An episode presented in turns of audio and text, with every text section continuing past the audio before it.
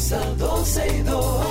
Sergio Carlos, Karina, Larrauri llegan para darnos toda la información de los hechos, toda la diversión del momento. Todo, todo, todo, todo lo que quieres está en 12 y 2.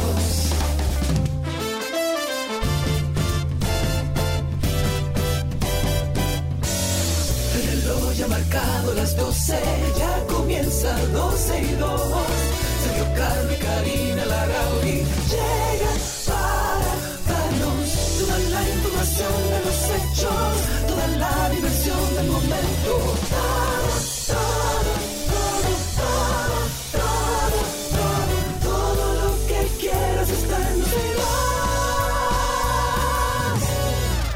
Los que se conectan a través de Twitter Spaces, aquellos que todavía no saben, esta es una maravillosa herramienta para escucharnos en vivo y participar por esa misma vía en vivo. Solamente tienen que buscarnos en Twitter como 12 y 2, ahí ustedes van a ver unos circulitos cliquen encima y ya por ahí va a poder escucharnos en su celular haciendo todo lo que regularmente hace en su celular. Puede seguir usando WhatsApp, puede mandar un correo, escuchando el programa y si quiere hablar, solamente tiene que solicitar ser hablante y ya participa con nosotros. En Twitter Spaces como 12 y 2, también estamos en vivo en nuestro portal web que es 12y2.com para aquellos que a lo mejor están en la oficina y les resulta más fácil y estaremos con ustedes hasta las 2.30 de la tarde. Sergio Carlo aún, bueno, en, en el día de hoy está haciendo un vuelo desde Brasil y no va a poder estar con nosotros. Sin embargo, creo que ya mañana estará reintegrado nueva vez. Actualizándonos con algunas de las cosas que van sucediendo en nuestro país, hablar de una iniciativa que me parece interesante. La Procuraduría General de la República junto al Ministerio de la Presidencia de la República Dominicana lanzaron un portal de denuncias. Este portal es específico para denunciar imágenes y videos de abuso sexual de niñas, niños y adolescentes. Este portal, que sirve como una herramienta para enfrentar todos los riesgos que hay del abuso infantil en línea, pues tomar medidas contra ellos que dañan a nuestra niñez. Según el mismo director de la Procuraduría Especializada, en este caso contra crímenes y delitos de alta tecnología, esta iniciativa es muy importante, yo coincido, dice que es un lanzamiento eh, como un paso histórico en la lucha contra el abuso infantil en línea en la República Dominicana. Además dijo que los depredadores sexuales utilizan casi siempre, en la mayoría de las veces, por no decir en el 100% de las veces, el anonimato, que eso proporciona Internet, que es ahí es donde eh, realmente está el peligro y de esta forma estos depredadores se acercan a niños y jóvenes y que es responsabilidad de los adultos garantizar la seguridad de los niños en línea, supervisar los contenidos que ven en línea, educarlos sobre todos los peligros que hay, sobre peligros potenciales y además proporcionarles los recursos necesarios para que puedan denunciar cualquier situación en la que ellos no se sientan cómodas, que entiendan que es eh, sospechoso, inapropiado. Y el desarrollo de este portal ha sido una prioridad para estas, eh, estas dos organizaciones involucradas. Ha sido motivado por unos estudios que se han hecho que han revelado que un porcentaje significativo, tanto de niños como de niñas en nuestro país, no se sienten seguros en el ambiente digital. Y con esta herramienta eh, lo que se trata a través del gobierno es tener uh, una herramienta fácil, de, de forma rápida, eficiente, para que podamos a través de él denunciar el abuso sexual infantil en, en línea con el objetivo de proteger los niños y los adolescentes, prevenir además la difusión de cualquier contenido perjudicial para cualquier menor de edad. Pueden entrar a la página de la Procuraduría General de la República, ahí tienen más información. Creo que todos los que son padres, madres, tutores y que tienen a cargo niños que están conectados y que tienen acceso a Internet, que vean este portal porque además es muy informativo, tiene mucha información para que nosotros como adultos también tengamos el control de lo que hacen nuestros hijos en Internet. Dentro de otras cosas, también el cuarto tribunal del colegiado del distrito recesó para el día de hoy a las 2 de la tarde. Veremos si antes de finalizar el programa podemos actualizar algo, pero va a seguir el juicio de fondo contra Fausto Miguel Cruz de la Mota. Este es el asesino confeso del ministro de Medio Ambiente Orlando Jorge Mera. Anda circulando un audio donde él explica su versión de los hechos. Habrá que ver cómo sigue todo este proceso, qué pueden comprobar y qué no.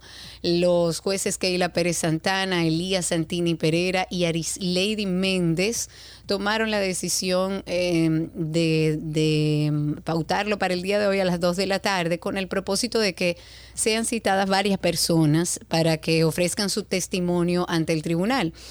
Durante esta audiencia, Recordemos que se llevó a cabo en el día de ayer. Los familiares de Orlando Jorge Mera han solicitado una indemnización económica de 50 millones de pesos. Y el abogado del asesino confeso, Cruz de la Mota, consideró que el crimen contra Jorge Mera es un homicidio confesado y no un asesinato, como dijo, pretende dar a creer el Ministerio Público. El abogado del acusado lo que dice es que los hechos eh, no reúnen los elementos para tipificarse como un asesinato debido a que no hubo premeditación y acechanza, aunque sí se dice que él a un amigo en común de Orlando Jorge Mera y del propio asesino confeso, él le había dicho, parece que tenía la intención de hacerlo, pero que en ese momento parece que se tomó como un relajo, digamos, o como un exabrupto por parte de Cruz de la Mota y esta persona no le dio mucho interés. Pero también, como les decía, salió a relucir un audio de este proceso de Fausto Miguel Cruz de la Mota, donde él expone lo que según él es su realidad, donde él dice que no fueron 13 tiros que se tiraron, donde él dice que habría que establecer dónde llegaron esas balas y de dónde salieron todos esos casquillos. Él dice que el exministro de Medio Ambiente Orlando Jorge Mera, eh, Jorge Mera estaba armado. Eh, y da un testimonio que de seguro ustedes eh, ya han oído y escuchado porque anda circulando en redes sociales. Tal como dije al principio, habrá que ver cómo sigue este juicio y dónde está la verdad. Para hablar de un tema también que nos compete, que nos interesa y que ha conmovido también a la sociedad, eh, y ponerlos un poco en contexto, el Hospital Materno Infantil San Lorenzo de los Minas, para recordarles un poco, registró durante el primer trimestre del año 2019-2023 eh, un total de 72 decesos o muertes de recién nacidos, que es un equivalente a una tasa de mortalidad neonatal de casi un 37%. La tasa de mortalidad de este año es aún mayor que la de los años anteriores. Según los informes que se realizaron sobre eh, todo este proceso, las principales causas de estos fallecimientos se debieron a prematuridad, distrés respiratorio e infecciones. Pues en el día de ayer, que lo comentábamos aquí en el programa, la Comisión Permanente de Salud de la Cámara de Diputados visitó este hospital, el Hospital Materno Infantil San Lorenzo, para conocer de primera mano la situación en que se encuentra este centro de salud. Hace algunos días un experto en derecho médico afirmaba que los familiares afectados por este triste caso pueden demandar al Estado. Y para conocer un poco más sobre este tema y, verlo desde todos los ángulos, hemos querido recibir vía telefónica a Gilberto Obgío Subero. Él es un abogado experto en derecho médico y litigante experto en casos de mala práctica médica. Gilberto, muchísimas gracias por recibir nuestra llamada. Bienvenido. Muchísimas gracias a ustedes. Eh, un placer eh, estar siendo parte de tu programa, Karina, y a los que nos escuchan, esperamos poder llevarle claridad e información útil. Especialmente. y, un poco aclararnos la mente. ¿Es posible, Gilberto, demandar al Estado en casos como este? A pesar de las voces que por ahí todavía se escuchan diciendo que el Estado no es demandable, menos si es a consecuencia del servicio de salud que se presta en hospitales públicos, la realidad es distinta. La realidad es que el Estado es responsable, es demandable hay sentencias. Hace 10 años nosotros obtuvimos la primera sentencia en mala práctica médica contra el Estado Dominicano por un hecho en la maternidad de el Alta Gracia.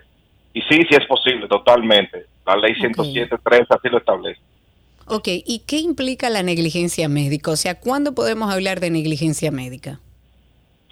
La negligencia médica es la apreciación sobre la falta en, o por la omisión o por la inexperiencia o la falta de aptitudes técnicas en el cumplimiento de los protocolos sanitarios que conlleva una atención determinada. Una negligencia médica consiste, en esencia, en que el médico haya obviado por culpa o por deseo cumplir con lo que le dice el protocolo para el caso. Okay. Ok. ¿Y las negligencias en los hospitales públicos se manejan, asumo yo que sí, que se manejan igual que la de las clínicas privadas, porque salud es salud, o hay alguna diferencia? Hay diferencia a nivel jurisdiccional, porque cuando se interpone una demanda contra el Estado es en el Tribunal Superior Administrativo, y cuando es contra una clínica privada se hace a través del juzgado de primera instancia de hecho, el proceso para conocerlo es diferente y se puede decir que es incluso más fácil y más amigable hacer un proceso contra el Estado dominicano que contra una clínica privada. Ok, ¿y por qué hay gente, Gilberto, que afirma que los casos de mala práctica médica en hospitales no progresan? Que aunque sí existe un marco jurídico para eso, no progresan. ¿Qué tú opinas al respecto? En principal es el desconocimiento sobre la ley, sobre la materia de derecho médico, que eh, adolece la población en general. Por eso es importante que programas como este lleven el mensaje a la población de que lo que antes se decía de que el Estado era no demandable y es irresponsable frente a los daños y perjuicios es falso y obedece a una tradición jurídica superada. Mira, puntualmente, artículo 57, ley 107.3 establece que el Estado va a ser responsable de los daños que le, que le produzca a cualquier ciudadano en el ámbito de las funciones que el Estado genera, por omisión, por culpa, incluso llegando a afirmarse que es el Estado el que tiene que probar que lo hizo bien, que es diferente al derecho civil. Lo cual me hace sentido. ¿Y por qué el Estado, y, corrígeme si estoy equivocada, no tiene un seguro de responsabilidad civil como tienen las empresas privadas, como tienen las clínicas privadas, que asumo lo tienen porque eso es obligatorio para cubrir los daños que a veces se dan y hace que la gente tenga entonces que demandar, que gastar dinero, años buscando una reparación que el Estado sabe que debe proveer porque la ley lo dice. ¿No tiene el Estado dominicano un seguro de, de responsabilidad civil? No tiene un seguro de responsabilidad civil. Es una pena, una vergüenza. Nosotros como país que llevamos una agenda de expansión del turismo de salud, República Dominicana trayendo turistas a atenderse aquí. Deberíamos haber puesto ya eh, la barba en remojo y entender que el Estado debe proveer a todos los agentes sanitarios que están a su servicio de un seguro de responsabilidad civil obligatorio, aunque sea a través del seguro de Banreservas. Es lo mínimo que se podría pensar. Pero, pero bajo el marco legal, ¿se exige al gobierno o esto no es una exigencia que se le hace al gobierno de tener un seguro de responsabilidad civil? No existe ninguna ley aprobada por el Congreso sobre este tema. Los legisladores tienen que impulsar, hay un proyecto de ley en el Senado sobre el seguro de responsabilidad civil médica obligatorio. Yo entiendo que debe asumir ese proyecto, mejorarse y expandirse al sector público y privado. Totalmente de acuerdo. Una vez se confirma que hubo negligencia, ¿qué se hace? ¿Qué prosigue? Cuando un caso emerge en el que se presume que hay negligencia médica y se lleva a los tribunales y se obtiene una sentencia, a partir de que se tiene la sentencia, hay dos pasos a seguir. Primero, puede someterse el, la solicitud de cancelación del exequatur del médico, si es condenado, a través del Ministerio de Salud Pública, o se puede darle ejecución a la sentencia, o, o en adición a eso, darle ejecución a la sentencia que se tendría manifestando como el embargo, el cobro o la prisión del responsable. Ok, o sea que estas familias que perdieron a su neonato, a su bebé recién nacido, tienen la posibilidad de demandar al Estado y comprobar si hubo o no hubo negligencia. Tiene dos años para interponer la demanda y se interpone a través del Tribunal Superior Administrativo como una demanda de responsabilidad patrimonial contra el Estado.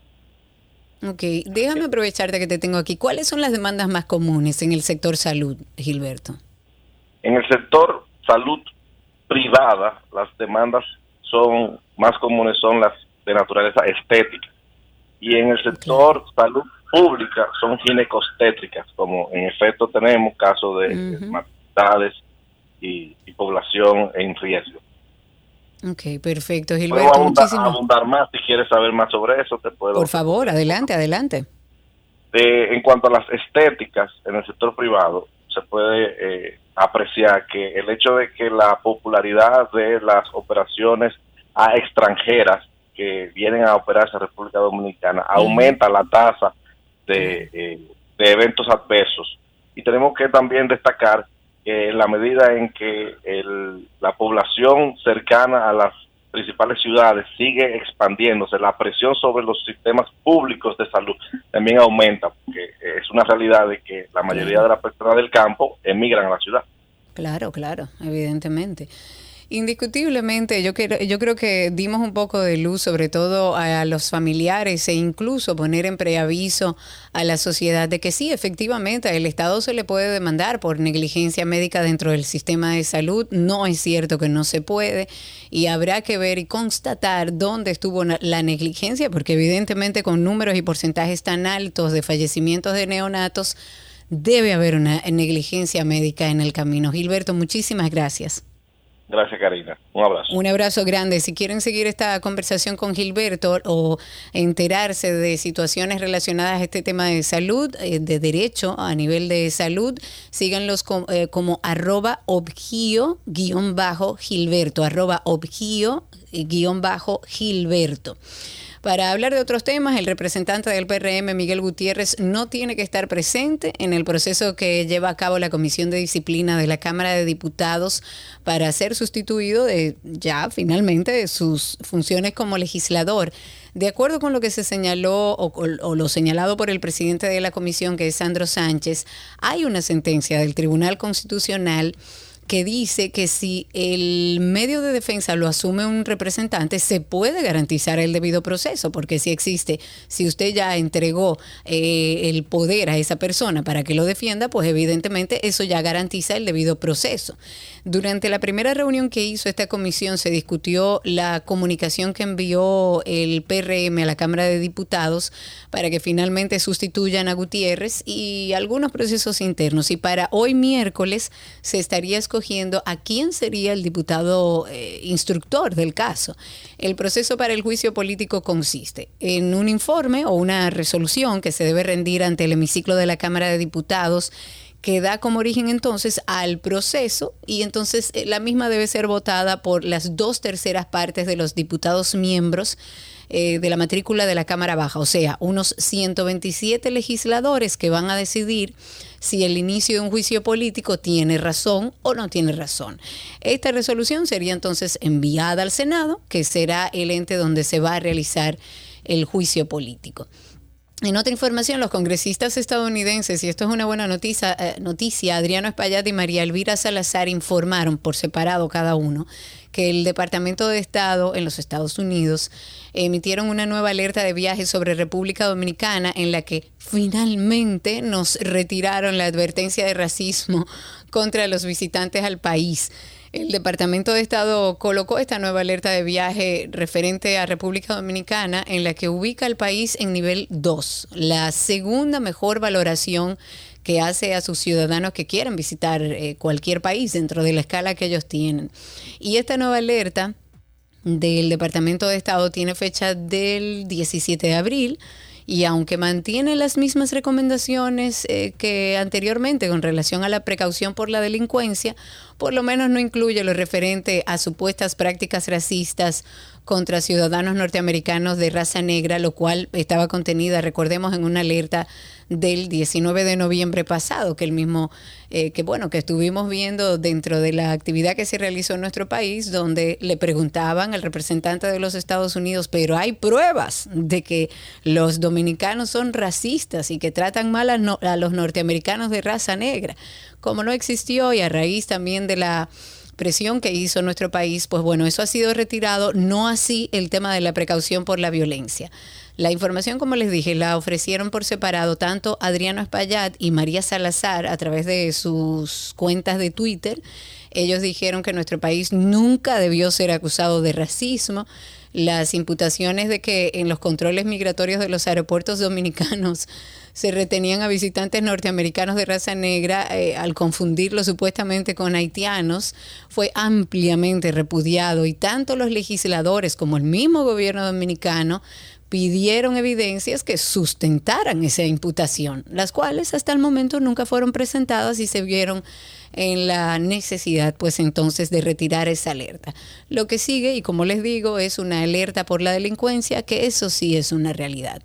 El presidente Abinader dijo que es necesario declarar en emergencia las costas de los países que están siendo afectados por el sargazo.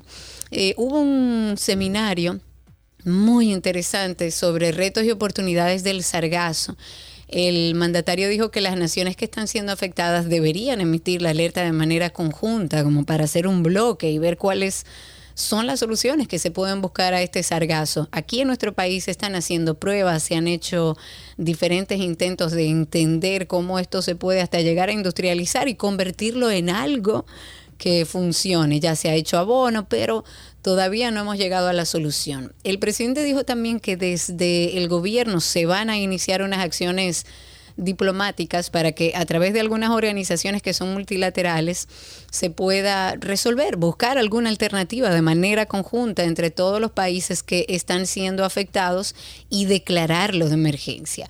Actualmente en República Dominicana un 88% del perímetro lineal del Mar Caribe está bajo ataque del sargazo. Eso no lo digo yo, lo dijo el mismo ministro de Medio Ambiente, Miguel Seara Hatton.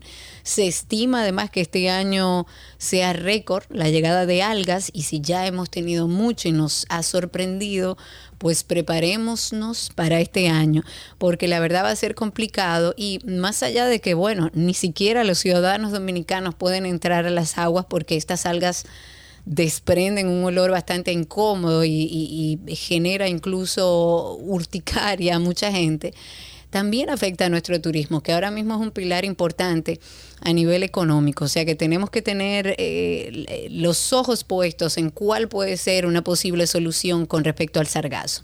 Para finalizar, el Colegio de Abogados depositó en el día de ayer ante la Procuraduría Especializada de Persecución de la Corrupción Administrativa una querella por un supuesto despojo fraudulento de 92 millones de metros cuadrados del Parque Nacional Jaragua en beneficio de un nacional español identificado como José María de Pereda.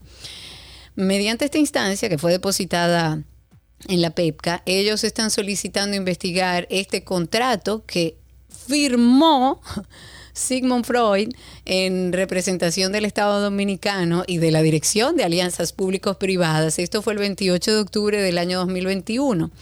El presidente del Colegio de Abogados, Miguel Surún, aseguró que los hechos se constituyen en falsedad, en perjuicio del Estado, estafa agravada, coalición de funcionarios y asociación de malhechores. ¿Qué vamos a hacer con el tema medioambiental, señores?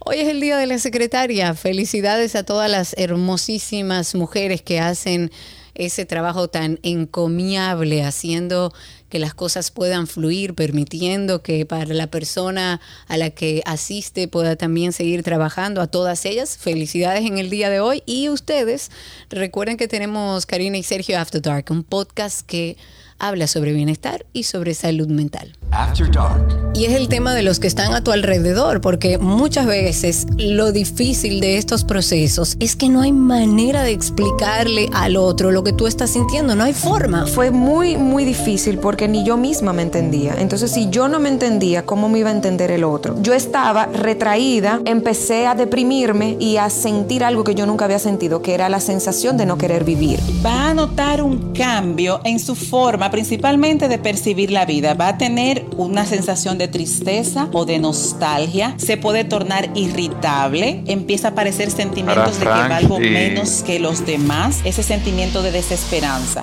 Y según los expertos, la depresión podría ser la próxima pandemia. Oye, o sea, ya estamos hablando de una próxima crisis generada por la crisis que acabamos de vivir. Oye, ¿cómo que estamos? Karina y Sergio. After Dark. Y esa es una realidad que estamos viviendo nosotros eh, en nuestro país y en el mundo. Hay otra pandemia y tiene que ver con salud mental. Ojalá y algún día en nuestro país podamos tener políticas claras y que vayan orientadas a trabajar la salud mental de todos los ciudadanos, porque eso y la educación son indiscutiblemente los pilares de cualquier sociedad. Gracias por la sintonía, seguimos hasta las 2.30. Recuerden que estamos en vivo a través de Twitter Spaces. Por ahí pueden conectarse, nos buscan en Twitter como 12 y 2 y estamos en vivo a través de nuestra página 12y2.com. Ya regresamos, quédense con nosotros. Todo lo que quieres está en 12 y 2.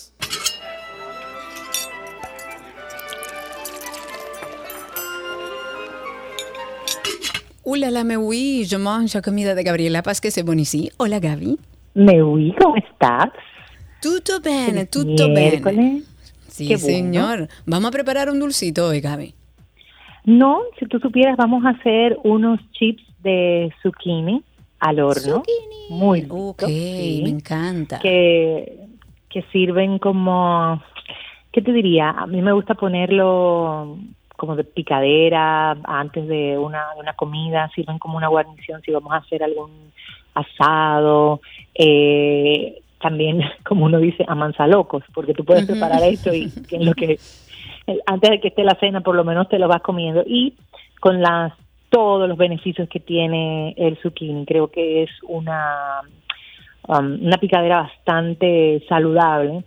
Esto lo vamos a hacer al horno eh, y vamos a aprovechar todas esas bondades de, del zucchini sin sentir remordimiento de culpa Sí, señor. cuando lo comamos. Además es muy fácil de hacer.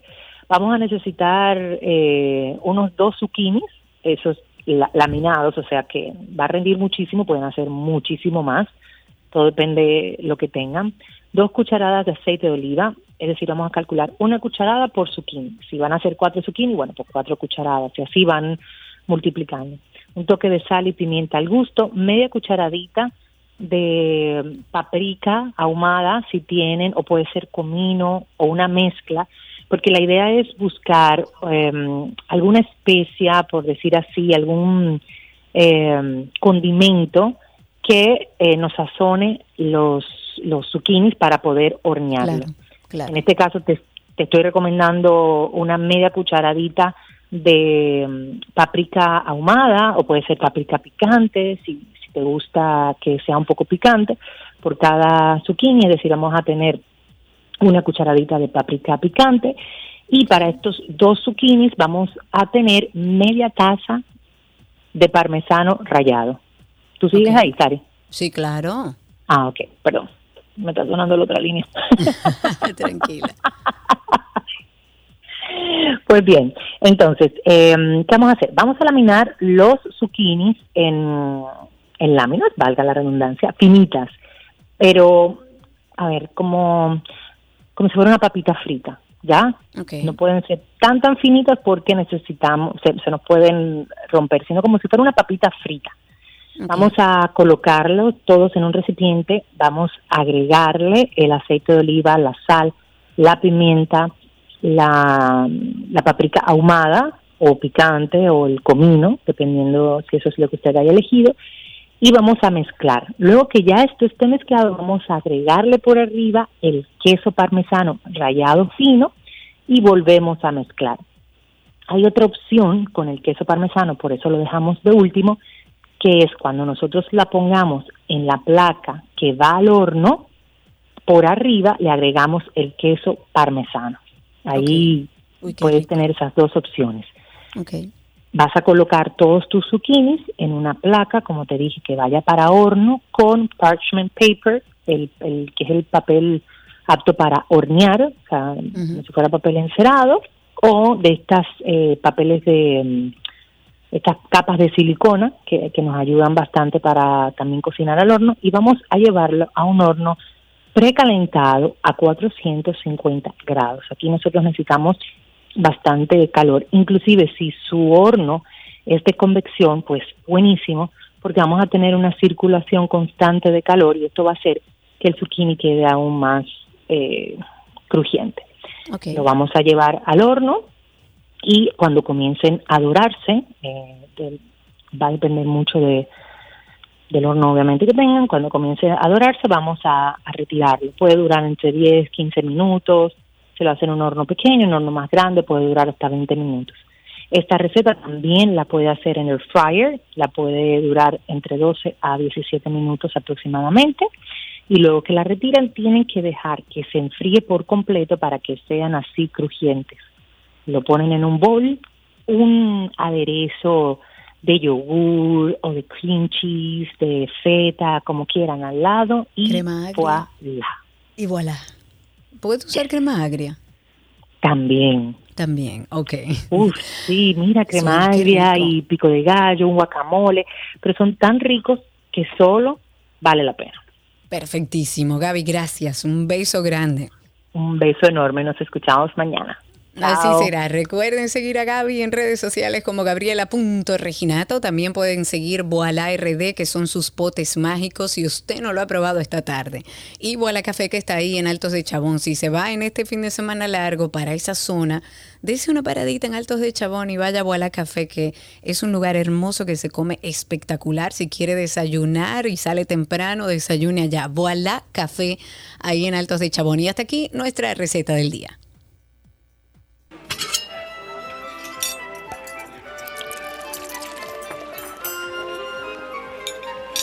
Todo lo que quieres está en 12 y 2.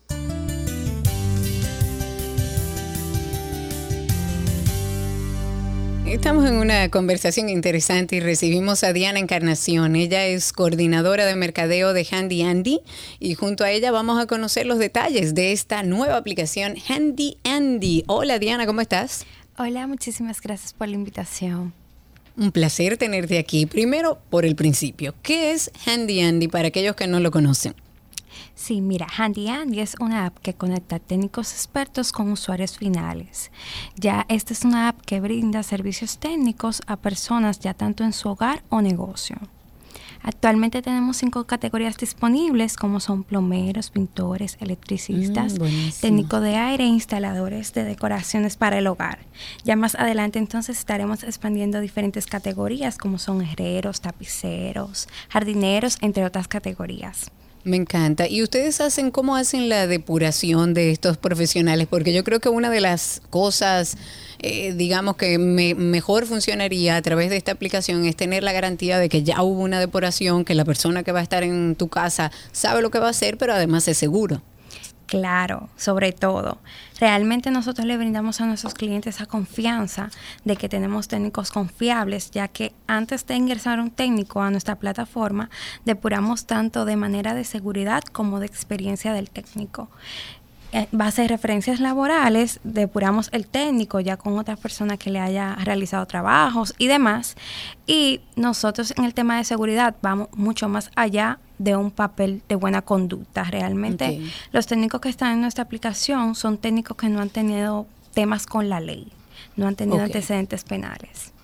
Ok, ¿cómo yo pago? ¿Yo le pago a ustedes o le pago al técnico cuando vaya a mi casa? ¿Cómo es esa forma? Sí, la innovación de esta plataforma es que te permite pagar desde la misma aplicación con tarjeta de crédito o débito. No hay que manejar ningún efectivo con el técnico, ni mostrarle tus documentos, ni nada por el estilo.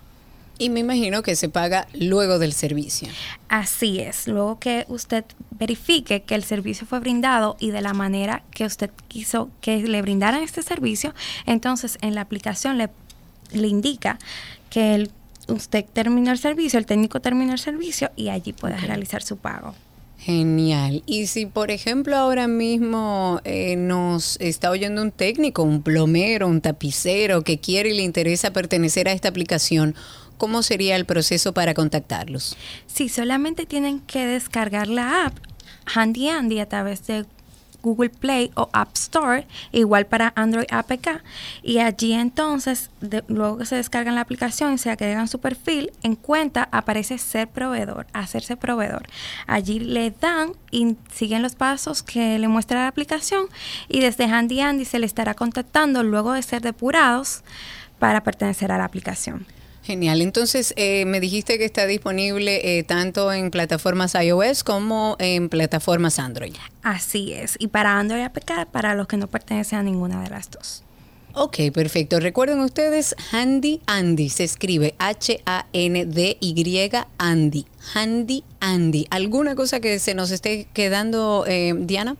Sí, quisiera poder decir a esos técnicos que se unan a otra plataforma, ya que hay muchos técnicos que ya están viviendo de ella, han, han mejorado sus ingresos y claro, sobre todo su calidad de vida, poder tener ese background atrás de clientes nuevos, de excelentes servicios que se han brindado y sobre todo dirigirnos a esas madres solteras, esos envejecientes que tal vez no tienen alguna persona de confianza Claro. con cual realizar sus servicios técnicos y ya esta aplicación les provee esos técnicos totalmente confiables y capacitados. Genial. Recuerden descargar la aplicación Handy Andy. Me parece un proyecto maravilloso donde usted está tranquilo, ya le depuraron la persona que va a su casa, puede abrir con confianza y tiene un profesional que ya ha sido probado. Muchísimas gracias, Diana. Un placer tenerte aquí. Muchísimas gracias. Hasta aquí esta conversación. Ya regresamos con más en 12 y 2.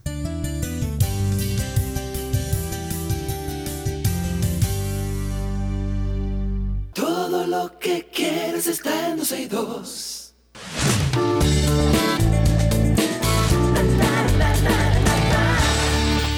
2. Estamos en nuestras informaciones de entretenimiento. La cantante Adele sorprendió al conductor del programa The Late Late Show, James Corden, con un carpool karaoke como raro, inesperado, para marcar ya su última semana como presentador y poder así volver a Inglaterra ya con su familia. La amistad entre ambos, o sea, entre Adele y James, hizo que la cantante tomara la decisión de regalarle este momento, quien fue sorprendido en su misma casa mientras estaba dormido. Pues Adele llegó a la habitación de James, lo despertó con platillos y le decía, es la última semana del programa, así que voy a llevarte en auto al trabajo. Esta es la primera vez que los papeles se intercambian. Corden es el copiloto y la cantante, o sea, Adele, es quien maneja. Durante este trayecto hablaron ahí de su amistad, de los días finales del programa, de cómo surgió el famoso Carpool Karaoke y también escucharon, como ya es costumbre, canciones de la cantante y Don't Rain on My Parade de Cabaret, que está hermosa. Señores, vayan a verlo. En este viaje Adele se conmovió, comenzó a llorar, recordando lo mucho que James la- le ayudó a superar su divorcio hace unos años. Ella dijo... Cada vez que canto I Drink Wine en Las Vegas, pienso en ti, dijo la cantante recordando la canción que escribió, inspirándose en el Vayan y busquen eso que está genial. Ya han pasado más de 30 años de la partida de Freddie Mercury. Ese es el mismo tiempo que su querida casa de Londres ha permanecido completamente cerrada con todas sus pertenencias dentro. Es como, eso es como una cápsula del tiempo que la sellaron en el año 1991. Pues ahora los contenidos de esa casa van a ser exhibidos en Londres, en Nueva York, en Los Ángeles, en Hong Kong. Mucho tardaron para después ser vendidos en una subasta. Ahí entre los objetos se encuentran los trajes y letras e- escritas a mano del cantante de Queen, así como pinturas, objetos recopilados durante muchos de sus viajes.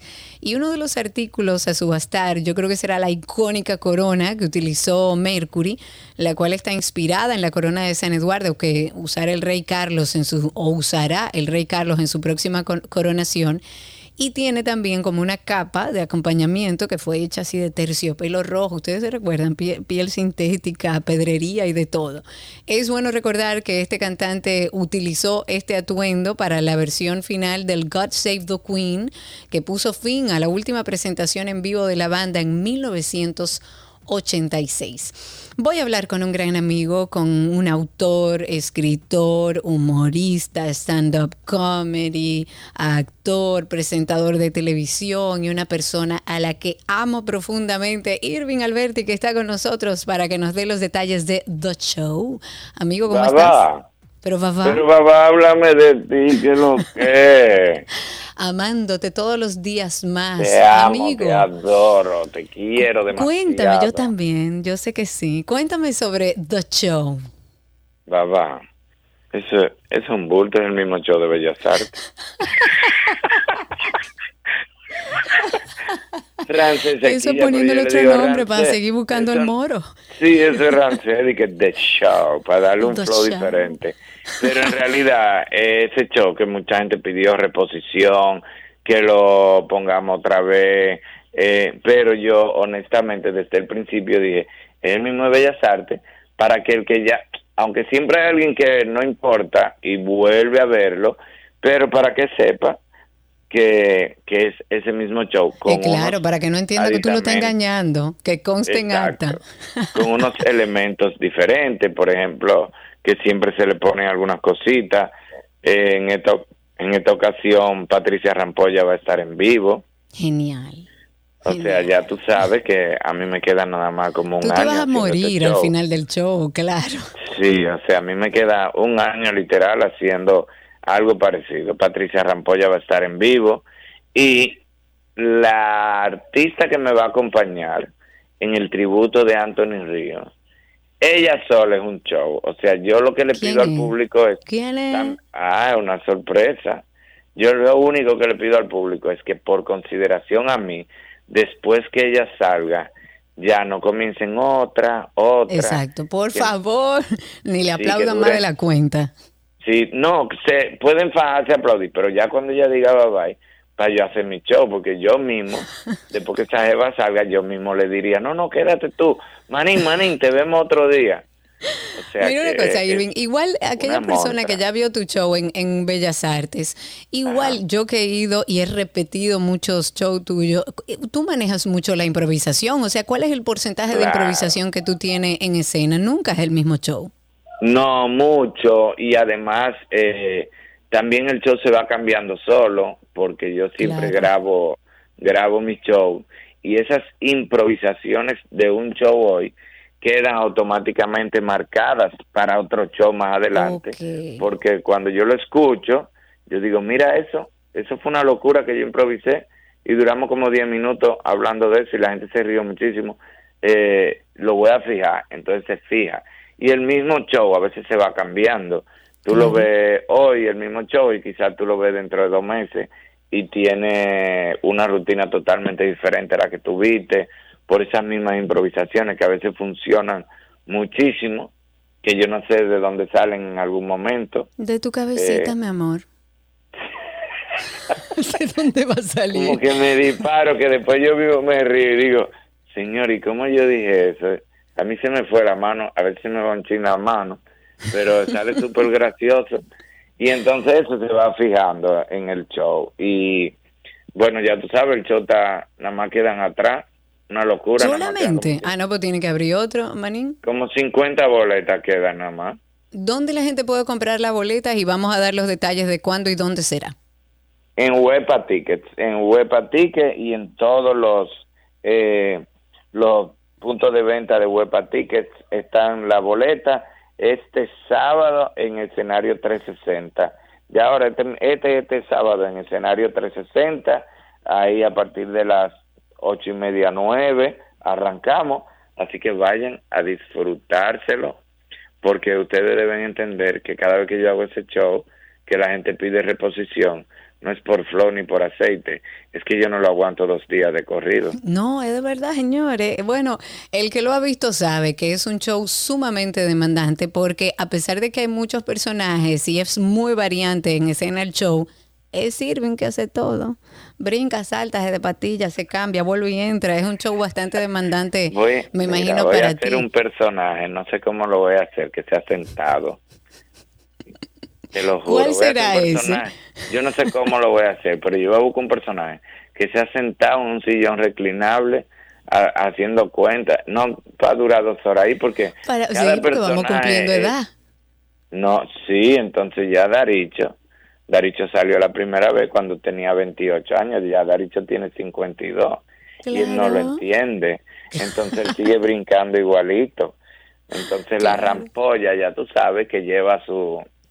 Hasta ejercicio que- hace. Sí, la que es fit, ella es muy fit y aguanta mucho tiempo, pero eh, tiene un peso también diferente. O sea que es muy probable si hay alguien que tenga unos servicios de oxígeno y todo eso, que me lo tenga igualadito. En el Guárdenselo ahí, señores, porque The Show es para divertirse, para pasarla bien. Baba se, se deja todo en escena. Eso es este sábado en escenario 360. Todas las boletas están a la venta en Huepa Tickets, en todos los puntos de CCN, o sea, Supermercados Nacional, Jumbo. Pueden adquirir con tiempo porque ya quedan pocas. 50 entradas quedan, así que apresúrense. ¿Cuántas boletas locas quedan? Yo te felicito, pero ya tú llenaste Bellas Artes, ya tú has llenado todo tú solo. ¿Qué, Sí, qué más tú necesitas? también, eso es casi del tamaño de Bellas Artes, eso coge Sí. más gente que el Diaño. Yo pensaba que eso era de que más chilling, pero eso, cuando me dijeron cuánta gente cogen, digo, ay María Santísima. ¿Cuántas personas caben en escenario 360? 500 y pico, una cosa así. Wow, claro, casi igual que Bellas Artes entonces. Bueno, pues Sí, este sábado es la cita con el Manín y su The Show, que van a ser, eh, bueno, a pasar un buen momento para los que se quedan aquí en la ciudad. Amigo, te quiero. Te adoro, babá. Te quiero Babá. demasiado. Yo Gracias. también, un beso grande. Irving Alberti estuvo con nosotros. No dejen de ir a ver The Show con Irving Alberti este sábado en escenario 360. Cambiando de tema, el tiempo vuela, señores. Despacito, la famosa canción de Luis Fonsi, Daddy Yankee, cumple este miércoles cinco años de haber arrasado en los premios Billboard de la música latina del 2018 con seis galardones, incluyendo canción del año. El videoclip, convertido en su momento en el más visto de la historia de YouTube, fue filmado totalmente en el viejo San Juan, incluyendo el barrio popular La Perla, y hoy varios de los músicos del video de Luis Fonsi y Daddy Yankee lo recuerdan como un himno popular. Este éxito, que es de la autoría de la panameña Erika Ender, cruzó fronteras y ha sido traducido a chino, polaco, alemán, francés, árabe, quechua, italiano, entre yo no sé cuántos idiomas más. Despacito, en su punto más alto, llegó a tener 25 millones de visitas en un solo día en YouTube en un momento dado y se mantuvo en lo más alto de la lista del Hot 100 de Billboard por 49 semanas consecutivas y se ubicó en el primer lugar en al menos 89 países.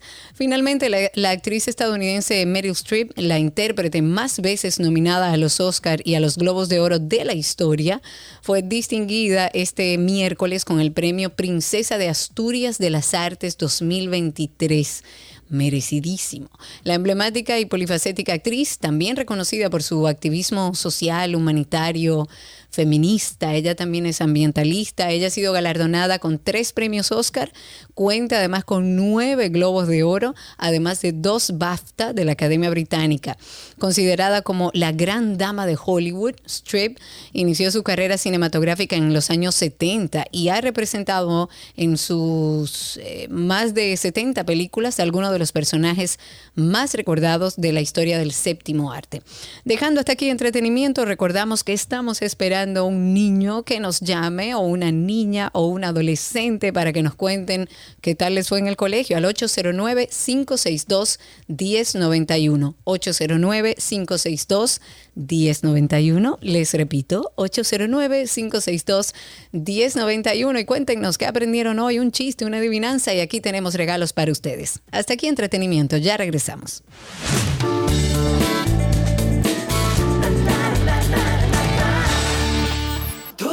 Lo que quieres está en 262.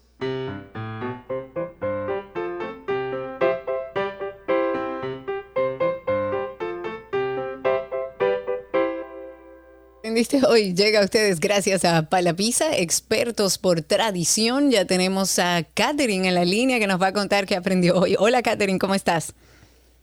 Hola, Hola, ¿cuántos años tienes? Ya tú eres grande. 14. Claro, yo estoy una señora mayor. Cuéntame, Katherine, ¿cómo te fue en el colegio? Bien. Qué bueno. ¿Cuál es tu materia favorita? Arte. Ah, a mí me encanta. ¿Qué es lo que más te gusta del arte? Eh, la pintura. Ah, pues tú me tienes que dibujar algo, Katherine. Mira qué aprendiste hoy. Cuéntame algo que haya sucedido en el colegio hoy interesante. Eh, en naturales estábamos hablando sobre los sobre la calculación del del Del- a Sobre el cálculo de qué, a ver, ¿qué fue lo que aprendiste de naturales? Ay, Dios, ahora ya está buscando el libro. A ver. Si lo El tiempo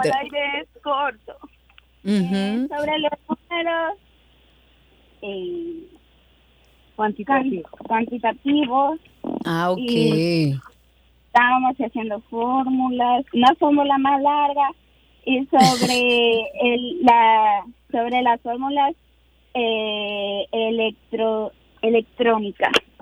Ok, vamos a seguir pintando, que eso como, yo creo que va a ser mejor y menos complejo, Katherine. ¿Te sabes algún chiste, una poesía, algo que quieras compartir? Un chiste de una película. A ver si es verdad. Cuente usted. Toc toc, ¿Quién es? la vaca que interrumpe. Se acabó el chiste, Katherine. Ok, Katherine, vamos a dejarlo hasta ahí.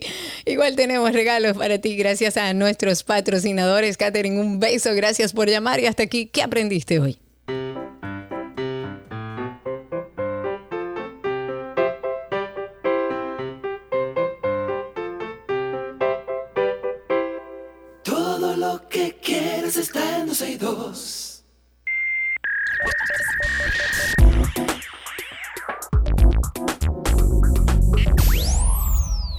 En lo mejor de la web. Eh, Cristi, sería bueno que me informen por dónde va a salir Yanko. Ah, ya lo vi ahí que aceptó ser hablante. hablante. Ahora sí, habilita ahí de una vez tu micrófono, Yanko, porque hoy presten atención en lo mejor de la web.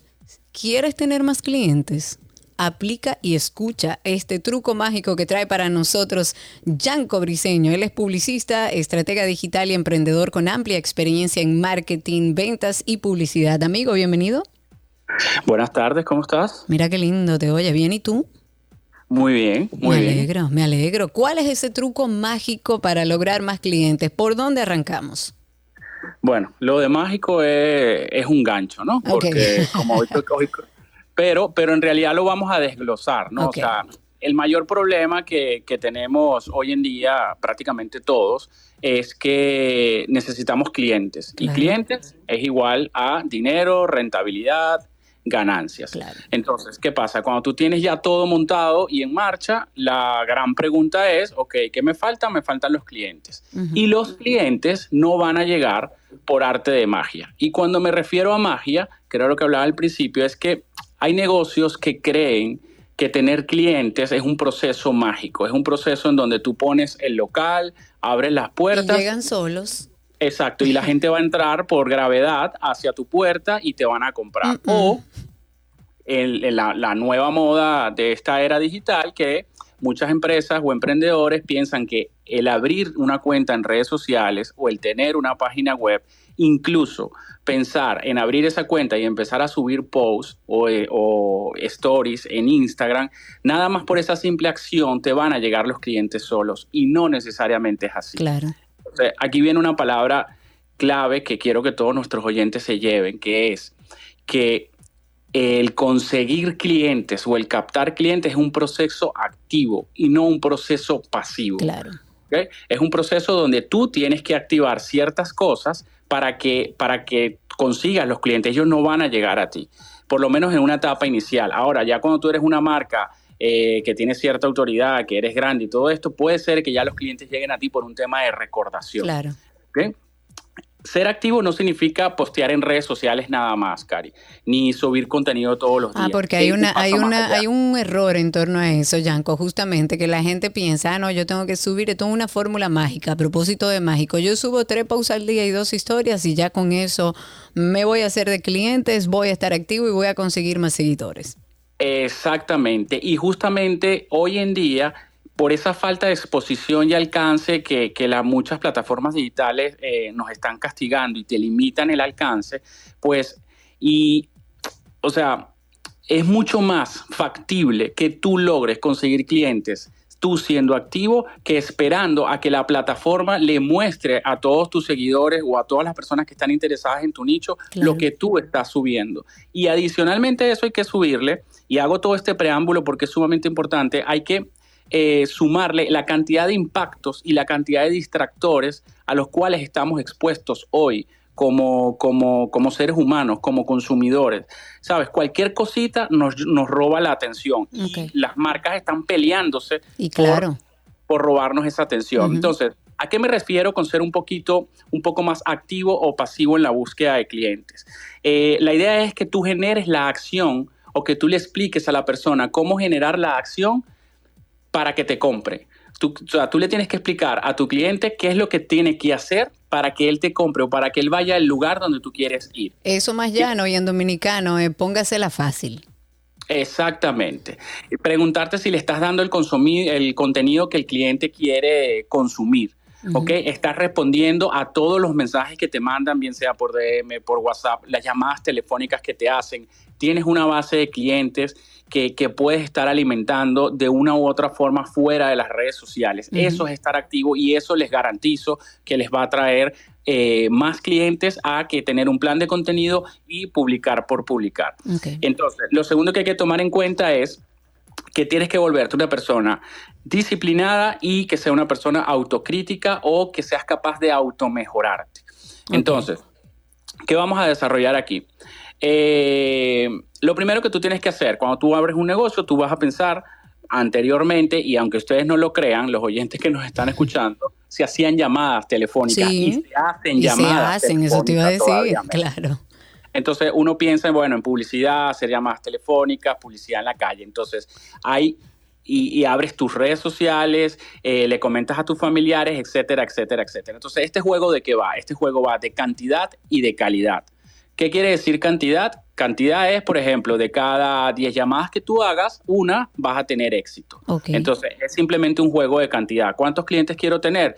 quiero tener 10 eh, clientes nuevos al mes, pues tendré que hacer 100 llamadas quizás, o tendré que hacer 1000 llamadas para, para, para tener 100 clientes. Es un juego, dependiendo del, del, medio que tú uses. Y ojo, este juego funciona igual con si te contactan 100 personas por WhatsApp, eh, de esos 100 chats seguramente vas a cerrar uno o dos. Y así sucesivamente. Y de calidad, ¿qué es la calidad? A medida que tú vas siendo autocrítico contigo y con tu negocio, vas a poder ir aumentando y mejorando la calidad del servicio que tú das, la calidad de la página web que tienes, la calidad de cómo respondes un mensaje, la calidad de cómo respondes una llamada, etcétera, etcétera, etcétera. Hay muchas más variables, pero estas son las más importantes. Y tienes que entonces desarrollar eh, la disciplina, de la disciplina en qué? En crear un contenido, en ver cómo estás llamando, en que alguien sepa cómo es la mecánica de tu negocio para que pueda ayudarte a tener esa parte autocrítica y que puedas mejorar ciertos puntos. Inclusive hay gente que tiene tanta disciplina que cada mes eh, o, cada semana incluso le preguntan a sus clientes, o sea, les dan la posibilidad a su cliente de manera anónima que le hagan autocrítica. Observaciones para las oportunidades de mejora. Exactamente, porque muchas veces pedimos testimonios y, resulta ser que los testimonios se los pedimos a las personas que, nosotros sabemos que no. Exactamente. Entonces hay que abrir esa brecha para que tú puedas mejorar eso. Entonces, por último, pasar a la práctica. Eh, ¿Qué es pasar a la práctica? Es sencillamente que te sientes y estudies qué servicios ofreces o vendes y qué formas tienes de que conozcas a más personas o que más personas conozcan tus negocios. Entonces, eh, tienes que, obviamente, mejorar todo este circuito 360 y pensar cada semana, al final de semana, pensar cuántos clientes nuevos se enteraron de mí, pero que lo puedas verificar. Ojo, no estoy hablando de alcance en redes sociales, estoy hablando de clientes de nuevos. clientes que le compró. Claro. Exacto. Eh, por lo menos una vez al mes o dos veces al mes, sentarte y pensar cómo puedo salir offline de, o sea, presencialmente y conocer gente nueva o exponerme a gente nueva para que esta gente sepa a qué me dedico, lo que llaman el fulano networking. ¿Ok? Y aumenta la cantidad de personas que te conocen, eso va a ser igual a cantidad de prospectos que vas a tener y va a aumentar la cantidad de clientes y aumenta la calidad de tus servicios. ¿ok? La calidad de respuesta, la calidad de servicio, bien sea que, sea que das delivery, bien sea que des asesoría, eh, inclusive porque siempre me acuerdo del podcast, eh, si tú grabas un podcast y tú grabas tu podcast y ya llevas una cantidad de episodios prudentes, pues cómo aumentar la calidad de ese podcast es, bueno, ya, ya llegó la hora de que te compres un mejor micrófono o llegó la hora de que alquiles un estudio o llegó la hora de que te metas en un curso de oratoria y de locución, etcétera, etcétera, etcétera. Entonces, recuerden, disciplina, autocrítica, Eh, y para conseguir clientes debe tener una actitud activa y no pasiva de esperar. Igual voy a poner todo esto, vamos a poner todo esto a través de nuestras redes. Eh, nos ha enviado todo este documento para que ustedes cuando quieran consultarlo, si quieren hacer el ejercicio, probar si esto funciona, pasen por nuestra cuenta de arroba 12 y 2, por ahí lo van a encontrar. Igual pueden conseguir a Yanko en redes sociales como arroba Yanko Briceno con C. Yanko Briceno, como les decía, es publicista, estratega digital y emprendedor con mucha experiencia en marketing, ventas y publicidad. Amigo, muchas gracias. A ustedes, cuídate, un abrazo. Un abrazo grande. Yanko Briseño estuvo con nosotros en Lo mejor de la web.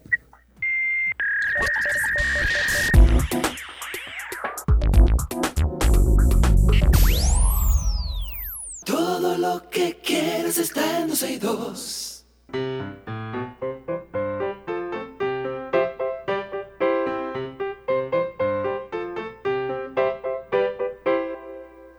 Estamos en nuestro segmento de ¿Qué aprendiste hoy? Gracias a Palapisa, expertos por tradición, y ya tenemos a Ramiro con nosotros. Hola Ramiro, ¿cómo estás?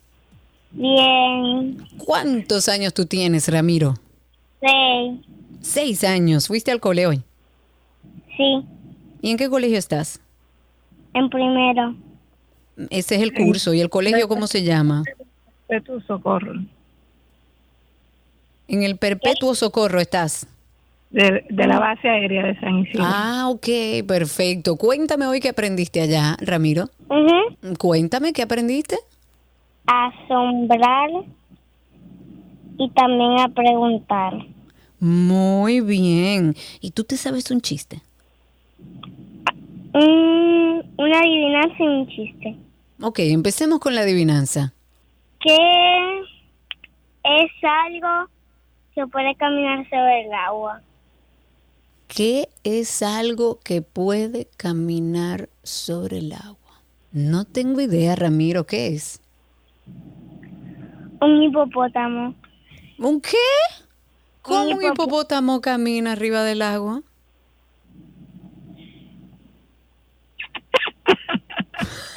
Se ríe, claro, no hay forma. Ok, ¿cuál es el chiste, Ramiro? Este. Uh -huh. Toc. ¿Quién es? Lola. ¿Qué Lola? Los ladrones. Dios mío. Ramiro, un beso grande. Gracias por llamarnos y contarnos un poco de qué aprendiste hoy y darnos un poco también de sonrisas aquí en cabina. Tenemos regalitos para ti y este segmento llegó gracias a Palapisa, expertos por tradición.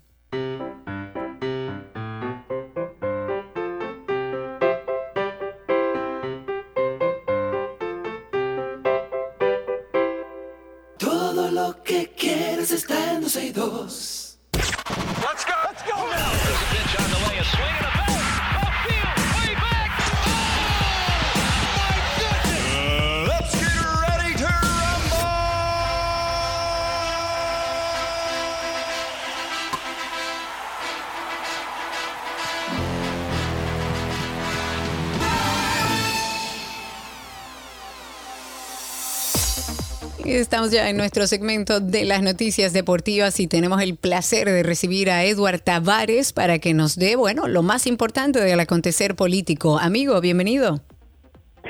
Saludos, saludos. ¿Te ha confundido, Karina, con el acontecer político o deportivo? Yo no tengo Yo dije político. Yo- ah, mira, qué bonito el acontecer deportivo, que tú sabes que la política nos lleva duro. Pues claro, no, o si no, pelótica. Pelótica. Pelótica, podemos hacer exacto. una mezcla ahí. Claro, y tú tienes la ¿Cómo está capacidad para eso y más. Todo en orden por aquí. Sí, digo. Ay, qué bueno. ¿Dónde, ¿Dónde anda Sergio Carlos? Sergio está montado en un avión en este preciso momento en el sur de América, dando tumbos por ahí, trabajando y buscando el moro.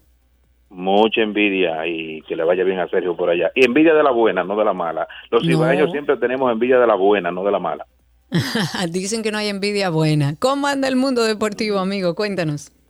Hay mucha información, sobre todo en el béisbol de grandes ligas, en el baloncesto de la NBA, que estamos en playoff, ya primera ronda, ya algunos equipos pasando a la segunda ronda.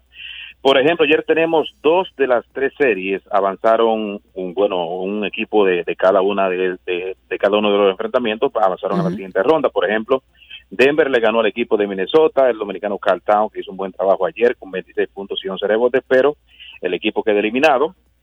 Así que Minnesota se queda para el próximo año. Mientras tanto, deseamos que Town se uniforme con nuestra selección para el Mundial de Baloncesto, como ya lo dijo, sea. que tenía intención de jugar para nuestro país en el Mundial de que se acerca por ahí en el 2023. Entonces, destacar que en el caso de Denver avanzó a la siguiente ronda. Nikola Jokic logró una actuación impresionante, una vez más, 28 puntos, 17 rebotes, 12 asistencias y fue el hombre grande para la victoria en cinco partidos del equipo de los Nuggets sobre Minnesota para avanzar a la siguiente ronda. Otro equipo que avanzó fue Phoenix Suns, que derrotó a los Clippers de Los Ángeles 136 por 130 donde Devin Booker, que se ha convertido en el azote en estos playoffs, anotó 47 puntos, capturó 8 rebotes, dio 10 asistencias y el conjunto de Phoenix también avanzó a la siguiente ronda. Uno que no avanzó ayer y que pensábamos, incluso cuando conversamos ayer a Karina, eh, dimos la proyección de que él iba a avanzar a la siguiente ronda, fue los Halcones de Atlanta, Eh, no más bien Sí, los claro. eh, Celtics de Boston. Atlanta fue el equipo que lo derrotó. Entonces anoche victoria para Atlanta con una actuación impresionante de Trayón, 38 puntos, 13 rebotes, así que el equipo del dominicano Al Holford eh, tiene que aguantarse el fin de semana para poder eh, optar por la clasificación a la siguiente ronda, porque aún así, aunque cayó derrotado, sigue siendo el favorito para ganar esa serie y avanzar a la siguiente ronda. Así que mucha acción en lo que tiene que ver con el playoff de la NBA y los dominicanos, que bueno, queda, queda un dominicano que es Holford, eh, ya se fueron dos, que son, bueno, en el caso de, de Carltown, que fue eliminado en el día de ayer.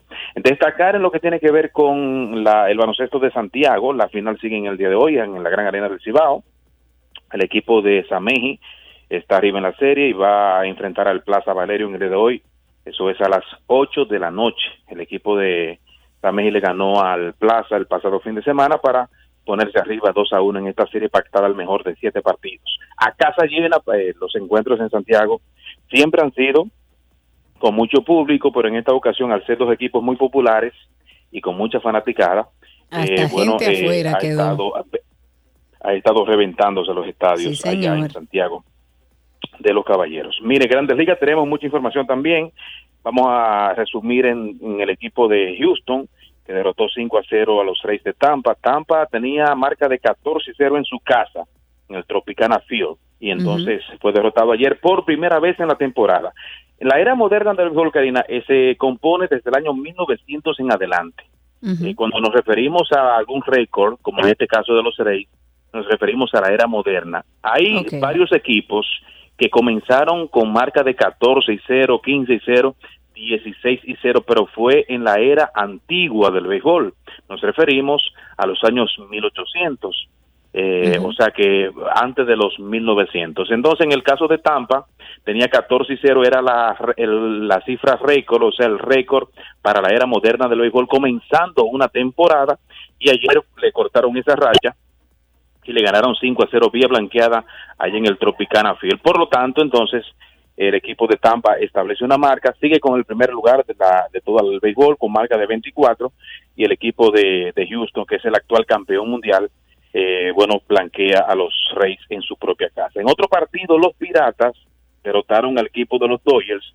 Eh, bueno, corregimos los Dodgers a los Piratas, pero lo que queremos destacar en ese partido es que los Piratas siguen en primer lugar en la división central de la Liga Nacional y están empatados con Atlanta en el mejor lugar de la Liga Nacional. Eh, ambos tienen marca de 16 y 8, o sea que ha sorprendido el equipo de los Piratas. Si usted le preguntaban, o sea, si alguien le preguntaba a usted si es fanático del béisbol, si sigue el béisbol, si los Piratas a esta altura de juego iban a estar en primer lugar o en el segundo hasta en el tercero en esa división, iba a decir que no. decía usted es un buen loco. Exacto. Exactamente. Así mismo es.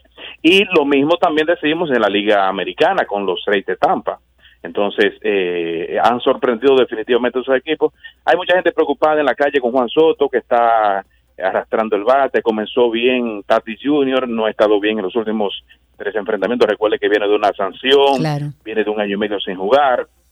Marcelo Zuna, solamente cuatro imparables en lo que va de temporada. O sea que, pero los dominicanos eh, siempre decimos que comienzan muchos de ellos un poquito lento y cuando va entrando el calor del verano, del medio año, entonces ellos se van calentando también con el verano. O sea, esos palos ahí están seguros con los dominicanos. Perfectísimo, muchísimas gracias. Eduard Tavares, pueden conseguirlo en redes sociales como arroba etavares31 y estuvo con nosotros dándonos las informaciones más importantes del acontecer deportivo, no político, aunque después podemos sentarnos, Eduard, uno nunca sabe. Podemos hacer algo también. Se me escapa una información, Karina, si me da 10 segundos. Sí, claro, adelante. que Curazao, Curazao y Nicaragua oficialmente van a estar en la Serie del Caribe. Ayer dábamos la información, eh, ya porque la sabíamos, la sabíamos extraoficialmente, pero en horas de la tarde el comisionado del béisbol del Caribe, el dominicano Pollo Herrera, él lo anunció oficialmente de que Nicaragua y eh, Curazao van a estar en la próxima Serie del Caribe, que va a ser histórica. ¿Por qué? Porque va a ser la primera vez que se juega en un estadio de grandes ligas, en este caso en Miami, en el Luan Depot, la casa de los Marlins. El sábado que viene, o sea, el, este fin de semana, va a haber una noche de la Serie del Caribe, donde se va a anunciar oficialmente ya la integración tanto de Nicaragua como de Curazao para el próximo evento en el 2024. Perfectísimo. Ahora sí, hasta aquí Deportes en 12 y 2. Ya regresamos. Eduard Tavares está en redes como arroba etavares31. Ya regresamos. Let's go. Let's go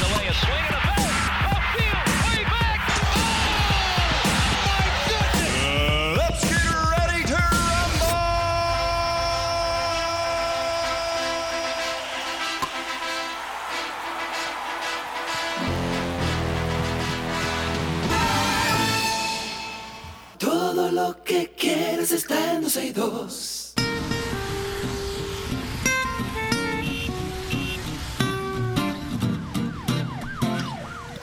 Estamos ya en el segmento estrella donde ustedes llaman al 809-562-1091. 809-562-1091 es el teléfono en cabina, agéndelo ahí en su celular.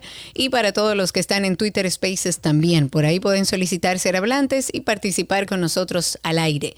El teléfono, les reitero, 809-562-1091. Abrimos tránsito y circo hablando un poco del agua. A través del Ministerio de Medio Ambiente, del Instituto Nacional de Recursos Hidráulicos, el gobierno inició en el día de ayer un taller sobre derechos de agua, con la participación ahí de, expositores internacionales, habían representantes también de instituciones que están vinculadas al tema de la política, la gestión de este recurso y la iniciativa que tiene apoyo del Banco Mundial se va a extender hasta mañana jueves. Lo que se trata es de apoyar el desarrollo de un sistema de derechos de uso de agua efectivo para el país. Su apertura estuvo encabezado por el ministro de Medio Ambiente y Recursos Naturales, Miguel Seara Hatton. Estuvo también el director ejecutivo del LINDRI y el ministro Seara Hatton dijo que es necesario resaltar la importancia de asumir un enfoque integral en la eh, preservación de las fuentes de agua y en el manejo del recurso de una forma equilibrada, que garantice que las personas tengan acceso a ella como un derecho humano, porque lo es un derecho humano. Yo le invitaría al ministro Seara Hatton a que lo primero que hay que hacer, si queremos cuidar ese recurso, que es finito, léase, que se acaba, a que cuidemos las montañas allá arriba de donde vienen nuestras aguas, aquellas que están siendo violentadas con muchas matas de aguacates de empresarios grandes y con muy buenas relaciones, que para nadie es un secreto que esas plantas de aguacate, de esos aguacates tan ricos que dan nuestras plantas, que además en este caso no son ni siquiera para Dominicana, la gran mayoría es para exportación. Esas plantas son las que se están llevando y toda la agricultura que hay en nuestras montañas es la que se está llevando el agua, que es un derecho humano. 809-562-1091. Tenemos a Rafael en la línea. Cuéntanos, Rafael. Hola, buenas tardes. Primera vez que me comunico con ustedes. Un placer, cuéntenos. Mira, hace unas dos semanas se celebró el Día del Maestro. Sí. Y por sorpresa descubro que ese es el único día de los profesionales de, ese- de esa, de esa rama que no, ellos no laboran. Se celebra el. Día del Médico, el Día del Ingeniero, el Día del que vende quimalito, todos trabajan. La educación no trabaja. Pero usted está Solamente- seguro de eso. Sí, no se traba, no se da clase ese día. En las escuelas públicas no se da clase. No sé si en la privada, pero en la...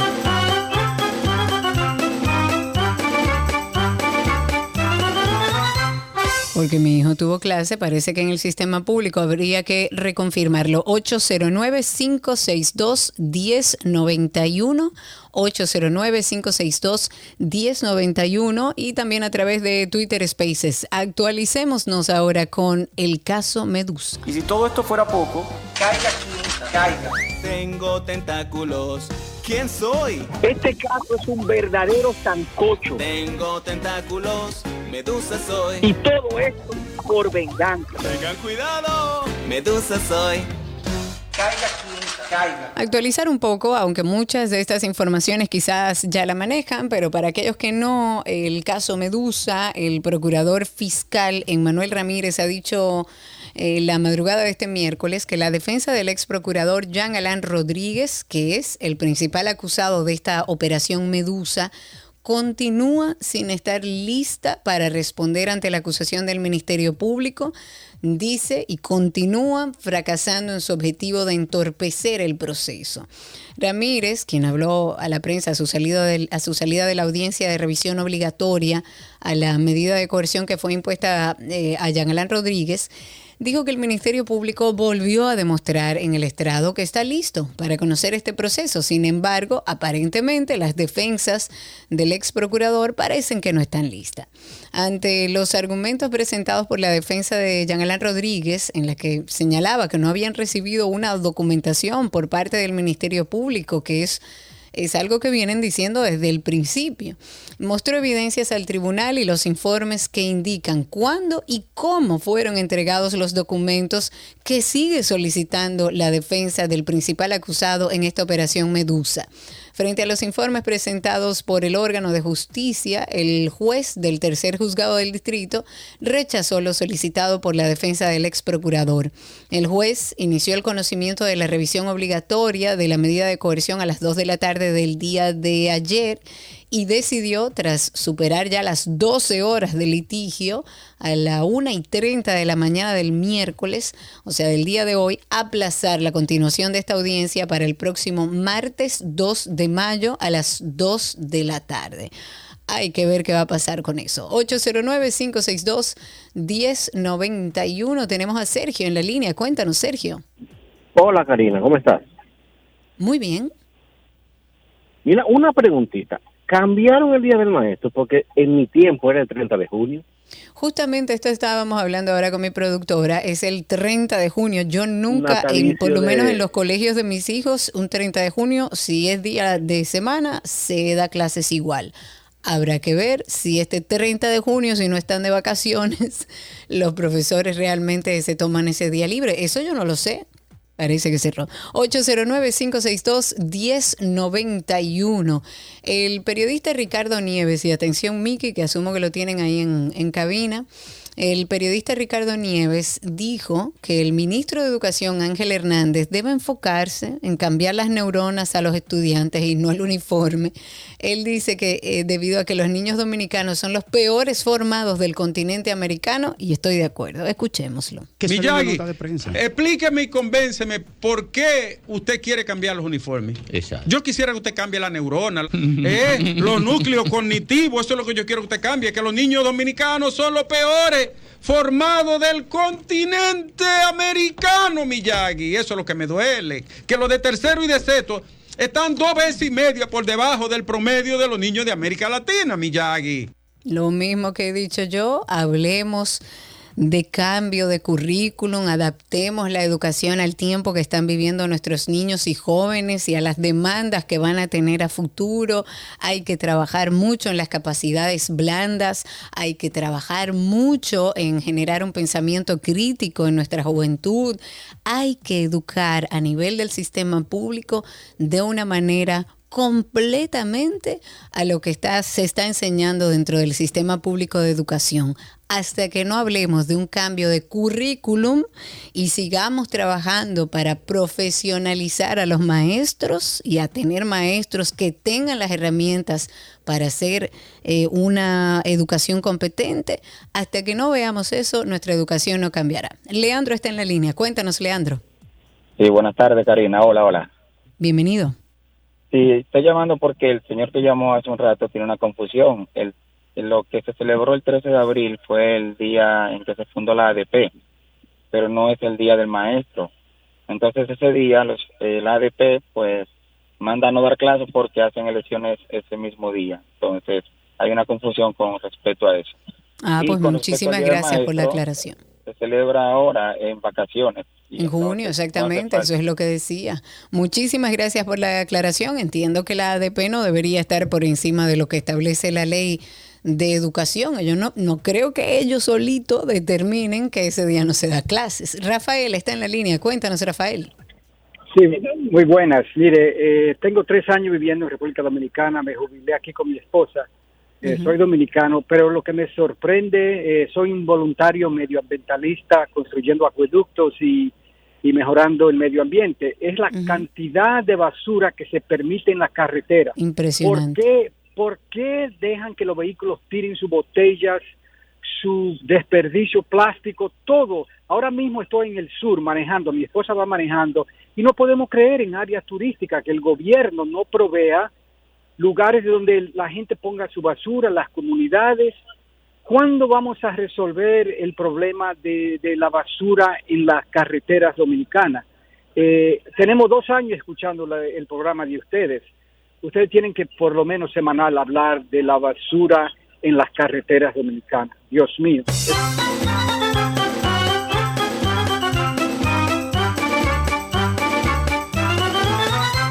Ese tema de la basura es un tema que hemos tratado aquí muchísimas veces, lamentablemente. Imagínense usted, si en la ciudad, si en los pueblos, si en los lugares donde está el ayuntamiento no pueden controlar la basura, en la carretera muchísimo menos. Lamentablemente, eh, seguimos viviendo en un país que no está educado con respecto al manejo de los desechos sólidos, que no entiende qué ocurre cuando tira una botella, un vaso, un plástico, cualquier cosa a la calle y no en un zafacón, en un lugar que en su carro, que lo devuelva a su casa. Todavía no está educada, pero tampoco tenemos autoridades que les interese generar ese cambio. Lamentablemente es así, pero además tenemos incluso camiones de basura que se llevan solamente parte de la basura. Ya me dijeron que las podas no se las lleva el ayuntamiento. Ya me dijeron, por ejemplo, que si usted tiene un pez, que fue lo que me pasó a mí, y lo pone en una fundita y la pone adentro de la basura, y eso le huele medio mal a la persona que está tomando la basura en mi casa, pues tampoco se la lleva. Él dice que eso no, eh, serán los camioneros que nos obligarán a nosotros a hacer la separación de la basura, pero tendrá el ayuntamiento que decirnos eh, quién va a recoger el resto de la basura y cómo es que lo vamos a hacer. Seguimos con la última parte de tránsito y circo. El teléfono, les recuerdo en cabina, 809-562-1091. 809-562-1091. Les decía que íbamos a hablar sobre los uniformes. Eh, los últimos dos cambios de uniformes escolares que se han realizado en el país han tenido un costo que rondan los más de 2.639 millones de pesos, ambos procesos. En un periodo de menos de seis años se ha cambiado y se ha comprado uniforme.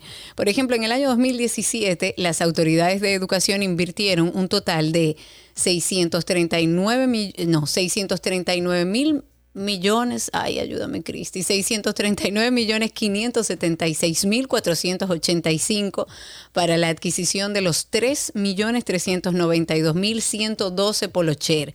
Mientras que para el año 2023 anunciaron el proceso de licitación, que lo comentábamos ayer, por 2 eh, mil millones de pesos, lo que representa una cuantiosa, enorme inversión solo en uniformes que no es lo que se necesita ahora. Habían dicho que no iba a costar ni un peso más, que era lo mismo, que lo iban a cambiar en favor sobre todo de las niñas que necesitaban un pantalón más oscuro, porque real y efectivamente no sé en qué quedó la propuesta de Omar Fernández, creo que era, si mal no recuerdo, del tema de, del uso de toallas sanitarias y demás como un derecho de la mujer, porque aunque usted no lo cree, hay muchas niñas que dejan de ir a las escuelas porque no tienen el dinero para comprar lo que necesitan. Y está bien, pero estamos hablando de un, eh, de, un dinero enorme, de una diferencia enorme. Entonces, el, el entonces titular de educación, Andrés Navarro, informó en el año 2017 al país el cambio del tradicional uniforme escolar, que era la camisa azul, pantalón o falda khaki y punto.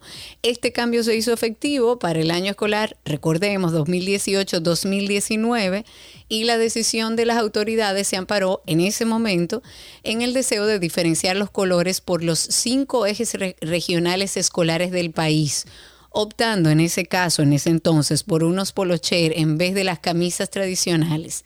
La justificación para el cambio en ese entonces era que este tipo de vestimenta permitiría mayor movilidad, mayor seguridad a los estudiantes, se eliminaban las dificultades y limitaciones de los botones de la camisa tradicional y para el proceso de licitación fueron integrados más de 200 proveedores de la industria textil nacional, de los cuales el 85% eran micro, pequeñas y medianas empresas. Vamos a ver qué va a pasar con eso. Yo no estoy en contra de que se cambien los uniformes, sobre todo si es para, para ayudar a las niñas y a las estudiantes, pero no es lo que se necesita ahora, no es lo que apremia. A veces el orden de las cosas del gobierno yo no las entiendo. Vámonos al teléfono que tenemos ahí a Félix hace un momentito. Cuéntanos, Félix. Félix, aló, Miki está Hola, en buenas relajo. tardes, Karina. Hola. Cuéntanos, Félix. Los otros días llamé sobre eso. 20 mil personas barriendo las calles en Santiago y la basura no la recogen. No, yo no entiendo. yo no entiendo.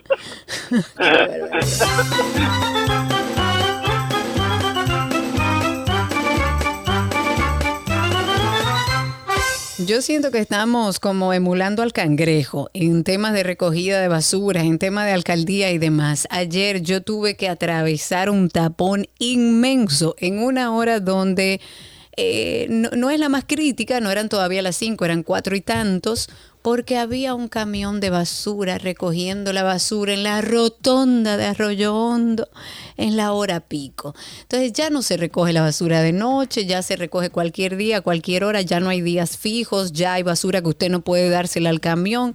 Tristemente yo veo toda la Lincoln llena de gente recogiendo basura, barriendo, limpiando las aceras, pero la realidad es que tenemos un problema de basura muy complicado en la ciudad. 809-562-1091. Me voy a Spaces, que tengo aquí a Gabriel. Adelante, Gabriel. Sí, gracias. Buenas tardes, Karina. Bienvenido. Eh, todos los días cuando yo salgo de la casa hacia el trabajo, tengo tanta decepción. Yo digo, ¿qué país es que nosotros le vamos a dar a nuestros hijos? O sea, si te paras en un semáforo en verde, tú te paras para que el que se pase en rojo no te choque, en vez de que sea Entonces, yo me explico, o sea, ¿qué es lo que le vamos a dar a este país? Un país lleno de tantas personas maleducadas. O sea, nuestro país es como tú dices, es como si tuviéramos un bote sentado dándole a las, al remo, pero sin agua. Dios mío, ¿cómo va a pasar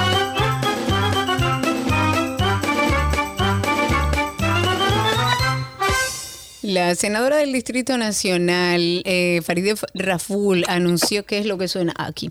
Eh, anunció en el día de ayer eh, que sometió un proyecto de modificación al Código Tributario que me parece interesante. Ojalá y mañana podamos hablar con ella que busca que se incremente el monto del salario que paga impuestos sobre la renta al gobierno, sobre todo porque hemos visto que han subido sueldos, que la cosa ha cambiado, que ya el poder adquisitivo no es el mismo.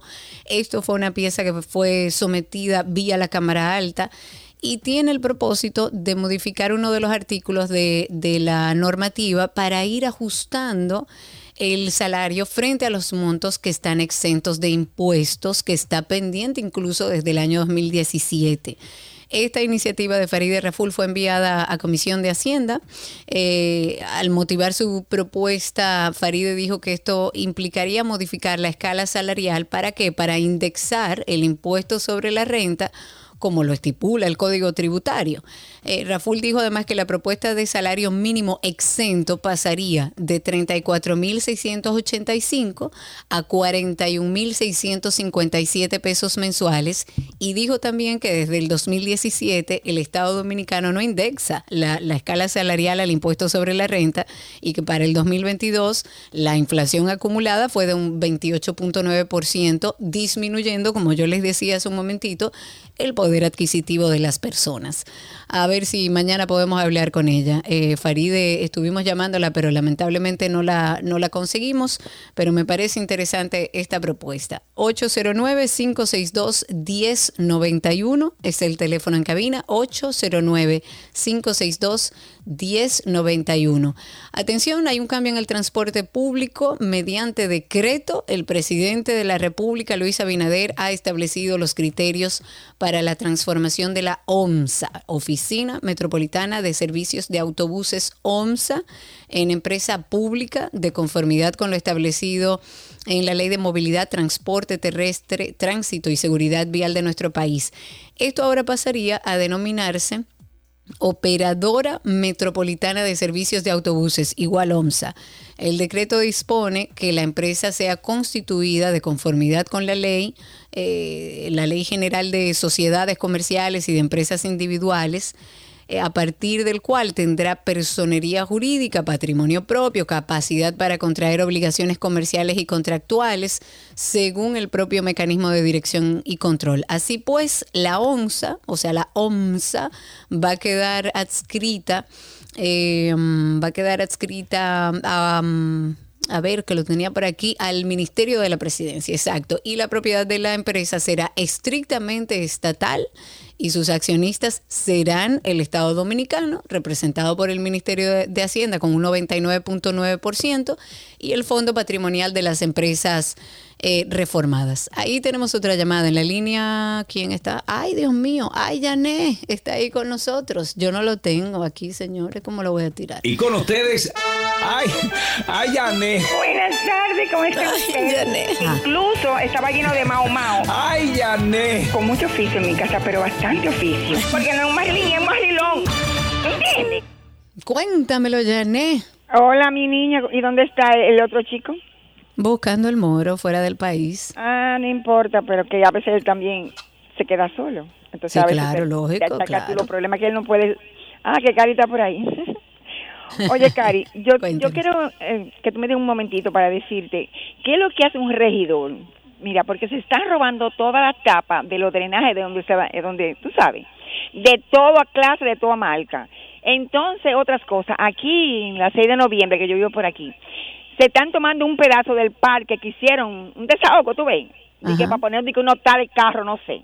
Entonces aquí, ¿quién se mete con eso, señor? Pero por favor, ese está donde está la 6 de noviembre, que se hace un tapón enorme ahí. La gente que viene de Vanilla, que va para San Cristóbal, la 27, y es un caos. Entonces, otra cosa, están haciendo un puente, de que un puente que están haciendo ahí en pintura, no sé. Ah, sí. que para cruzar, no sé para dónde, no sé. Entonces, señores, por favor, ese parque, que es el pulmón nuestro, no lo podemos acabar. ¿Qué es lo que podemos hacer, manera. señores? ¿Qué es lo que vamos los a hacer, regidores, ¿qué es lo que están haciendo los regidores? ¿Dónde que están? Son chupasangre.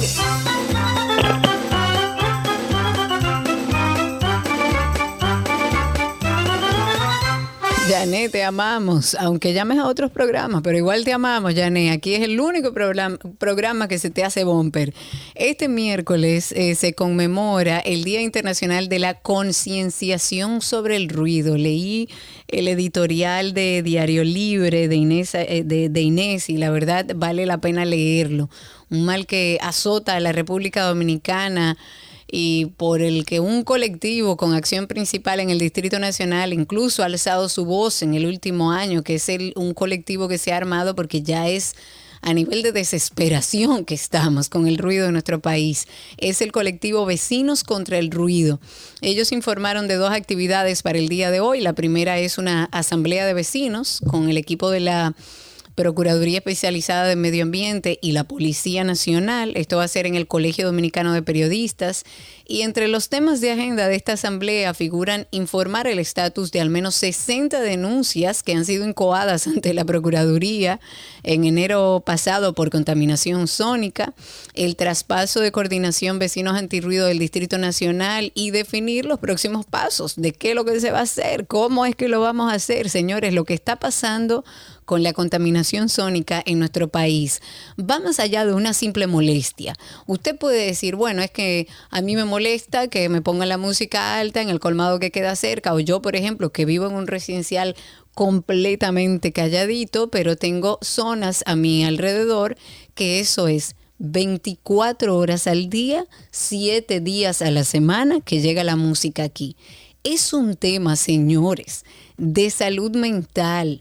Por favor, lean el editorial de Diario Libre de Inés, porque no estamos hablando de que, ah, pero cuánto molestan a aquellos que no les gusta la música. No, es que no es música, es ruido, es contaminante, porque genera alteración en la salud mental de las personas, porque irrita. Y así es como andamos los dominicanos, irritados en la calle, permanentemente alertas, porque vivimos en constante ruido y no hay nadie que nos dé una respuesta de cómo es que vamos a solucionar este problema. Todavía no se sabe ni a dónde llamar porque en la policía nos dieron un teléfono que no sirve para nada porque no hay respuesta, pero además en la policía nos dan ese teléfono, pero después dicen que no, que todavía no está armada esa esa coordinación o el equipo que va a trabajar eh, con el tema del ruido en nuestro país hay que prestarle atención, hay que unirse para tener una sociedad más tranquila y que no siga afectando la salud mental. Hasta aquí vamos a dejar nuestro segmento de tránsito y circo, agradeciendo a todos los que llamaron. Ya regresamos con más. Pero usted nunca le ha dado un cariñito a su gordito, su gordito, su gordito. Había una vez un circo que alegraba siempre el corazón. Sin temer jamás al frío o al calor, el circo daba siempre su función. Siempre viajar, siempre cambiar. Otro país, otra ciudad. Es magistral, sensacional. Somos felices al conseguir a un niño hacer reír.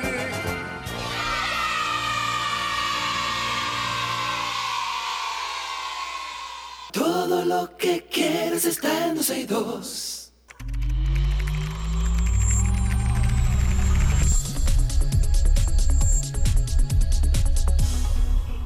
Estamos en nuestro segmento de artículos tecnológicos y hoy recibimos a nuestro querido Dr. Mac Víctor Prieto de Punto Mac. Sí, sí, sí. ¿Cómo estás, mi cari?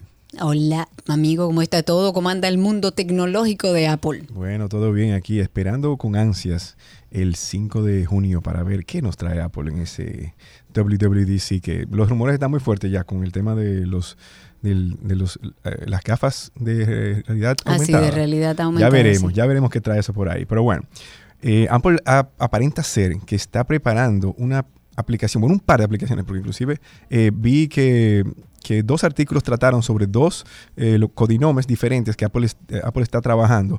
Uno de ellos, y, y que me, encanta, me encanta que lo estoy hablando contigo, porque para mí... va muy de línea con tu, con tu carrera y bueno, con lo que ustedes vienen haciendo en After Dark, eh, que me gusta mucho. Y bueno, el primero se llama, el código es Jurassic hasta ahora, y es una aplicación tipo, tipo diario, como mantener un diario, como una bitácora diaria. Ay, me y gusta. Eh, hay otras aplicaciones en el mercado hoy día. Eh, una de ellas se llama My Day, que ha ganado aplicación del año y recomiendo que la bajen todo el mundo porque es gratuito, aunque eh, tiene un- al- funciones limitadas, obviamente. Tendrías que hacer una compra dentro de la aplicación para, para tener como desbloqueado todas las funciones. Pero mira que Apple está tratando de traer todo esto para, como quien dice, mejorar nuestra salud mental al ser obviamente más organizados, a ser más, Claro. eh, más conscientes sobre, sobre nuestro día a día y sobre qué uno puede eh, pues hacer para, para estar pues más eh, centrado en su trabajo, más enfocado y todo lo demás. O sea que puede ser que en iOS 17 veamos esta aplicación, eh, no sabemos cómo se podría llamar, pero diría yo que se- no, no estaría mal que le llamaran diario a sí mismo, porque es un sitio donde tú podrías entrar a hacer eh, pues notas de voz, in- insertar fotos, eh, porque si bien uno utiliza la aplicación de fotos y uno tiene ahí más o menos un diario de fotos, eh, pues se limita solamente a las imágenes. Mientras que en una aplicación que te reúna fotos, videos, notas de voz, a veces tú quieres guardar un pensamiento a la posteridad de algo que te pasó, de algún aprendizaje que tú tuviste y todo lo demás. Y bueno, en esta aplicación podría ser que Apple eh, pues reúna todas esas...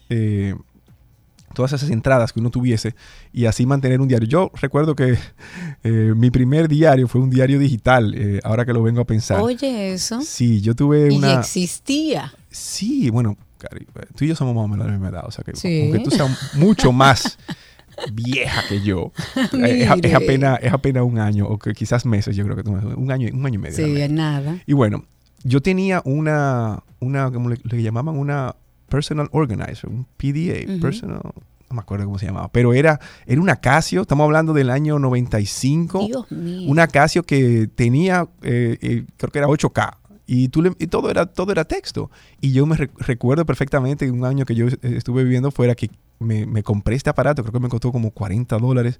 Y ahí yo tenía un, un ingreso diario de cosas que yo hacía, eh, a quién vi, eh, cómo me fue en el, en el- en el- en el deporte en el colegio, eh, las asignaturas que tuve y todo lo demás. O sea que las personas podría ser que encuentren que ahora teniendo esa herramienta directo de Apple, pues puedan hacer que Claro. su diario se haga una realidad. Y bueno, otra que ellos están trabajando, codinome Quartz o Cuarzo, no sé por qué, pero básicamente estaría utilizando la inteligencia artificial para darle seguimiento a un entrenamiento personal físico y mental.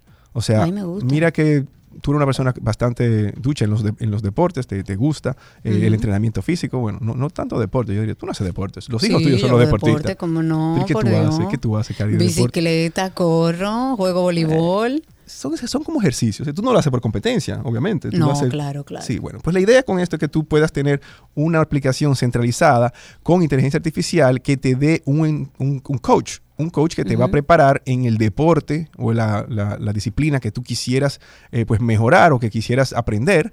Imagínate que jugar tenis eh, venga desde cero, que te, que te dé eh, pues recomendaciones de cómo hacer el swing, de las reglas del juego, tal vez de competencias locales que tú puedas asistir, dónde jugar.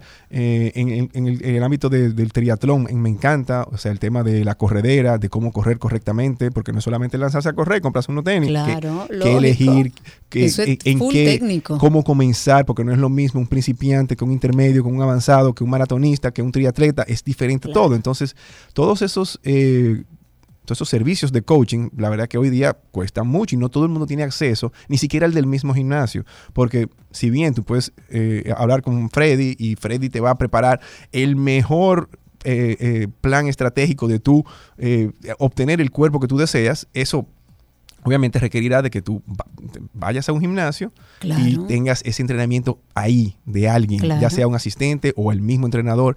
Y sabemos que todo eso, obviamente, pues dependiendo del resultado que quieras, vas a tener el costo eh, asociado. Claro, Y bueno, con esto Apple busca tal vez con una mensualidad pequeña, como ellos bien saben hacer con los servicios tipo iCloud, que se pagan 2, 3, 5, 10 dólares al mes, tener algo, un servicio que te sirva para tú hacerlo tal vez en, en tu casa, sin gimnasio, o ya entonces trasladarlo al gimnasio, llevarte tu celular y entonces hacer el entrenamiento directamente desde ahí. Por ahí que se está moviendo todo ese tema del entrenamiento, gusta, hacerlo cada vez más virtual está- y especializado. Y me gusta que se está abriendo mucho en el campo y Apple tiene muchos años en eso, en el campo de, de- de la salud, de la salud física, mental. Eh, han avanzado mucho en ese sentido. Abrimos las líneas si tienen preguntas sobre cualquier cosa del mundo de Apple. Pueden llamar al 809-562-1091 o a través de Twitter Spaces. Me traes un tip del, dot- del, de- del Dr. Mac. Pero me encanta porque yo he hecho un ejercicio, Víctor, y no lo logro, de utilizar más Siri, porque cuando la utilizo me funciona perfecto. Los recordatorios, por ejemplo, son un palo, que es lo primero que he aprendido como a conversar con Siri. Pero, ¿cómo usamos a Siri en nuestro día a día para que nos haga la vida más fácil? Bueno, Siri le llamaremos al, al- al asistente virtual de Apple, saben, sabiendo obviamente que, señores, existe desde Alexa hasta Google, hasta Cortana en algunos dispositivos, ¿verdad? Y Siri no se queda atrás. Siri, vamos a decir que fue el primero que, que vino de manera integrada en los dispositivos y que no requería de otros servicios para, para dar respuestas. Por eso Siri tal vez ha sido la ovejita negra que se ha quedado atrás de que no autom- automáticamente no busca en el Internet eh, la respuesta a lo que tú preguntes, sino que se, se limita a los servicios que tú tengas y la mayoría de los servicios son aplicaciones que Apple ya tiene integradas en el sistema. Tú bien lo dices. Lo primero es los recordatorios. Si bien tú, hay, tú puedes, eh, hay li- listado de comandos, de cientos de comandos, lo más sencillo es a veces utilizarlo como un asistente, alguien que te diga qué tú tienes que hacer en el momento. Y, y Ok. Siri, léeme mis mensajes. Eh, o- hola Siri. Y ella te va a decir, hola, tienes mensajes disponibles. Con el hecho de que tú te identifiques desde que estás cerca, ya automáticamente Siri ya comienza a trabajar para ti y está ahí disponible para las preguntas que tú tengas. Estados del tiempo. Siri, va a llover esta tarde, me llevo mi paraguas.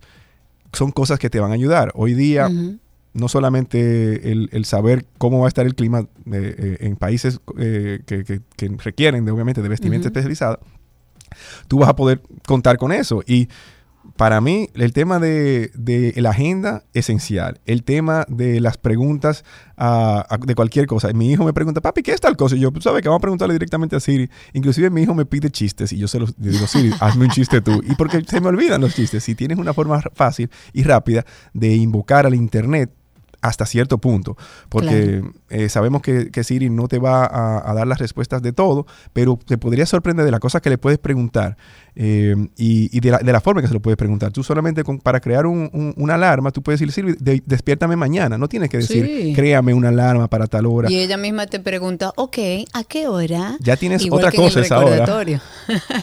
Pero además, tengo un amigo, Víctor, que él eh, maneja mucho y sale mucho de la ciudad, usted, o sea, está mucho tiempo en el auto y es un maestro para dictarle a Siri por WhatsApp.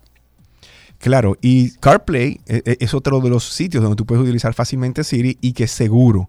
Porque yo tengo conversaciones larguísimas con, muchas veces con, con, mi, con mi dama, con mi esposa, en el, porque yo estoy en el carro y ella me pregunta una cosa y yo le respondo con Siri. Y ya de- luego de que uno hace ese ejercicio de hacerlo muchas veces, uno va, como quien dice, ya eh, aplanando los, eh, lo- lo- las arrugas, como quien dice, porque son cositas que uno va aprendiendo. Obviamente, si tú te equivocas hablando, automáticamente Siri, el, el disparate que dijiste, así mismito lo va a Sí, decir. así Entonces, mismo. muchas veces tienes que volverlo a, a- a hacer. Y lo que me ha, me ha eh, resultado mejor es hablar pausado, porque. Siri los, los eh, espacios de llamadas de tres segundos lo toma como que terminaste, pero si tú duras un segundo a veces no te dice nada y no tienes que armar una oración tan rápido, tan seguida, sino que lo tomas pausadamente y puedes lograr muchísimas cosas, desde llamar personas, eh, llama fulano de tal.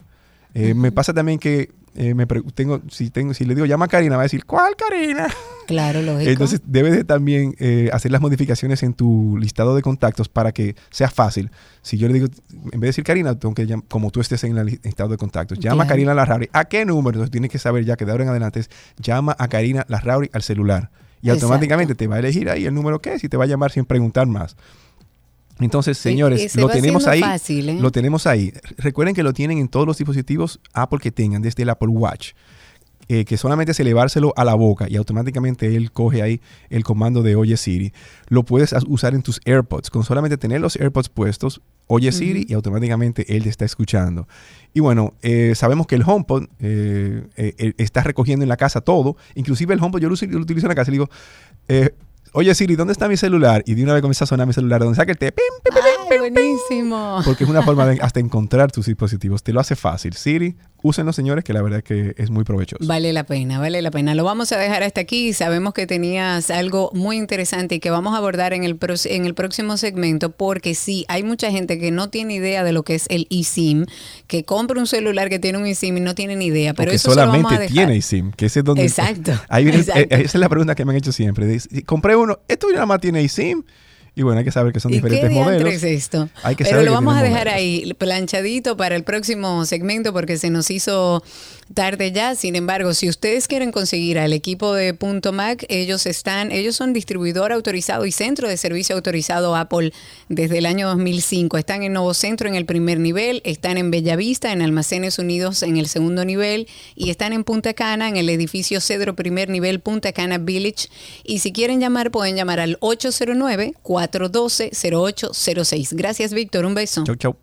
Hasta aquí artículos tecnológicos.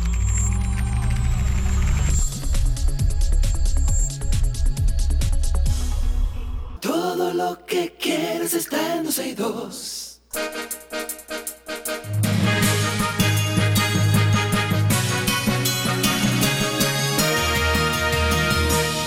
Aquí están las noticias actualizadas. Eh, la actuación de los agentes de la Policía Nacional frente al hombre que cometió ayer un terrible crimen, triple crimen en Bonao, provincia Monseñor Noel, ha sido cuestionada al entender que estos tuvieron tiempo para enfrentar al agresor. Sin embargo, una fuente policial de Bonao dijo a un medio que los oficiales que acudieron al lugar son preventivos y que no tenían la capacidad para este tipo de acciones. Pero además, señores, tenemos que dignificar un poco, sacar a, esos cuerpos, esas personas en sábanas, de esa forma, poco de dignidad. En otra noticia, Antonio Marte, presidente de la Central Nacional de Organizaciones del Transporte, CONATRA, anunció en el día de hoy que se llegó a un acuerdo para trasladar y construir la nueva terminal del kilómetro 9 de la autopista Duarte en un solar a medio kilómetro de su ubicación actual. La jueza Patricia Padilla, del segundo juzgado de la instrucción del distrito, fue apoderada del expediente del caso Calamar para el control de las investigaciones que lleva a cabo el Ministerio Público en contra de los exfuncionarios del gobierno de Danilo Medina. Los jueces de la segunda sala de la Suprema Corte de Justicia dictó prisión como medida de coerción al holandés Denis Goede, vinculado, como ya hemos hablado aquí en el programa, a la red Mocromafia y No Limit eh, Soldier hasta que se les conozca la solicitud de extradición que fue realizada por las autoridades de los Países Bajos por narcotráfico y lavado de activos. También en otra noticia, y ya para finalizar, el canciller de la República Dominicana, que estamos muy bien representados, Roberto Álvarez, criticó en el día de hoy la tímida respuesta que han ofrecido hasta el momento los organismos internacionales para ayudar a solucionar la crisis que afecta a Haití. El canciller dijo que las respuestas siguen siendo inadecuadas para ayudar al pueblo haitiano a recuperar niveles mínimos, por lo menos, de normalidad.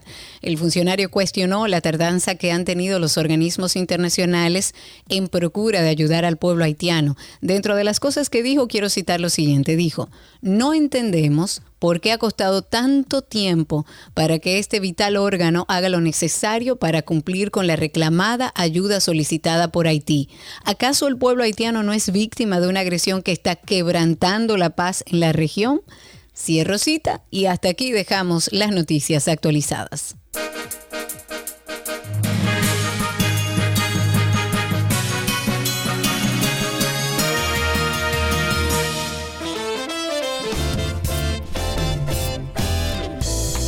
Despedimos esta expansión. Gracias, muchas gracias por estar con nosotros estas dos horas 30 minutos. Todo el equipo se despide hasta el día de mañana, donde estaremos aquí otra vez a las 12 del mediodía, esperando por todos ustedes. Seguimos en contacto a través de las redes. Nos consiguen como Karina Larrauri, como Sergio Carlo, 12 y 2 en todas las plataformas, incluyendo nuestra página web 12y2.com. Y recuerden también Karina y Sergio After Dark. Así nos consiguen en Instagram. Será hasta mañana. Chau, chau.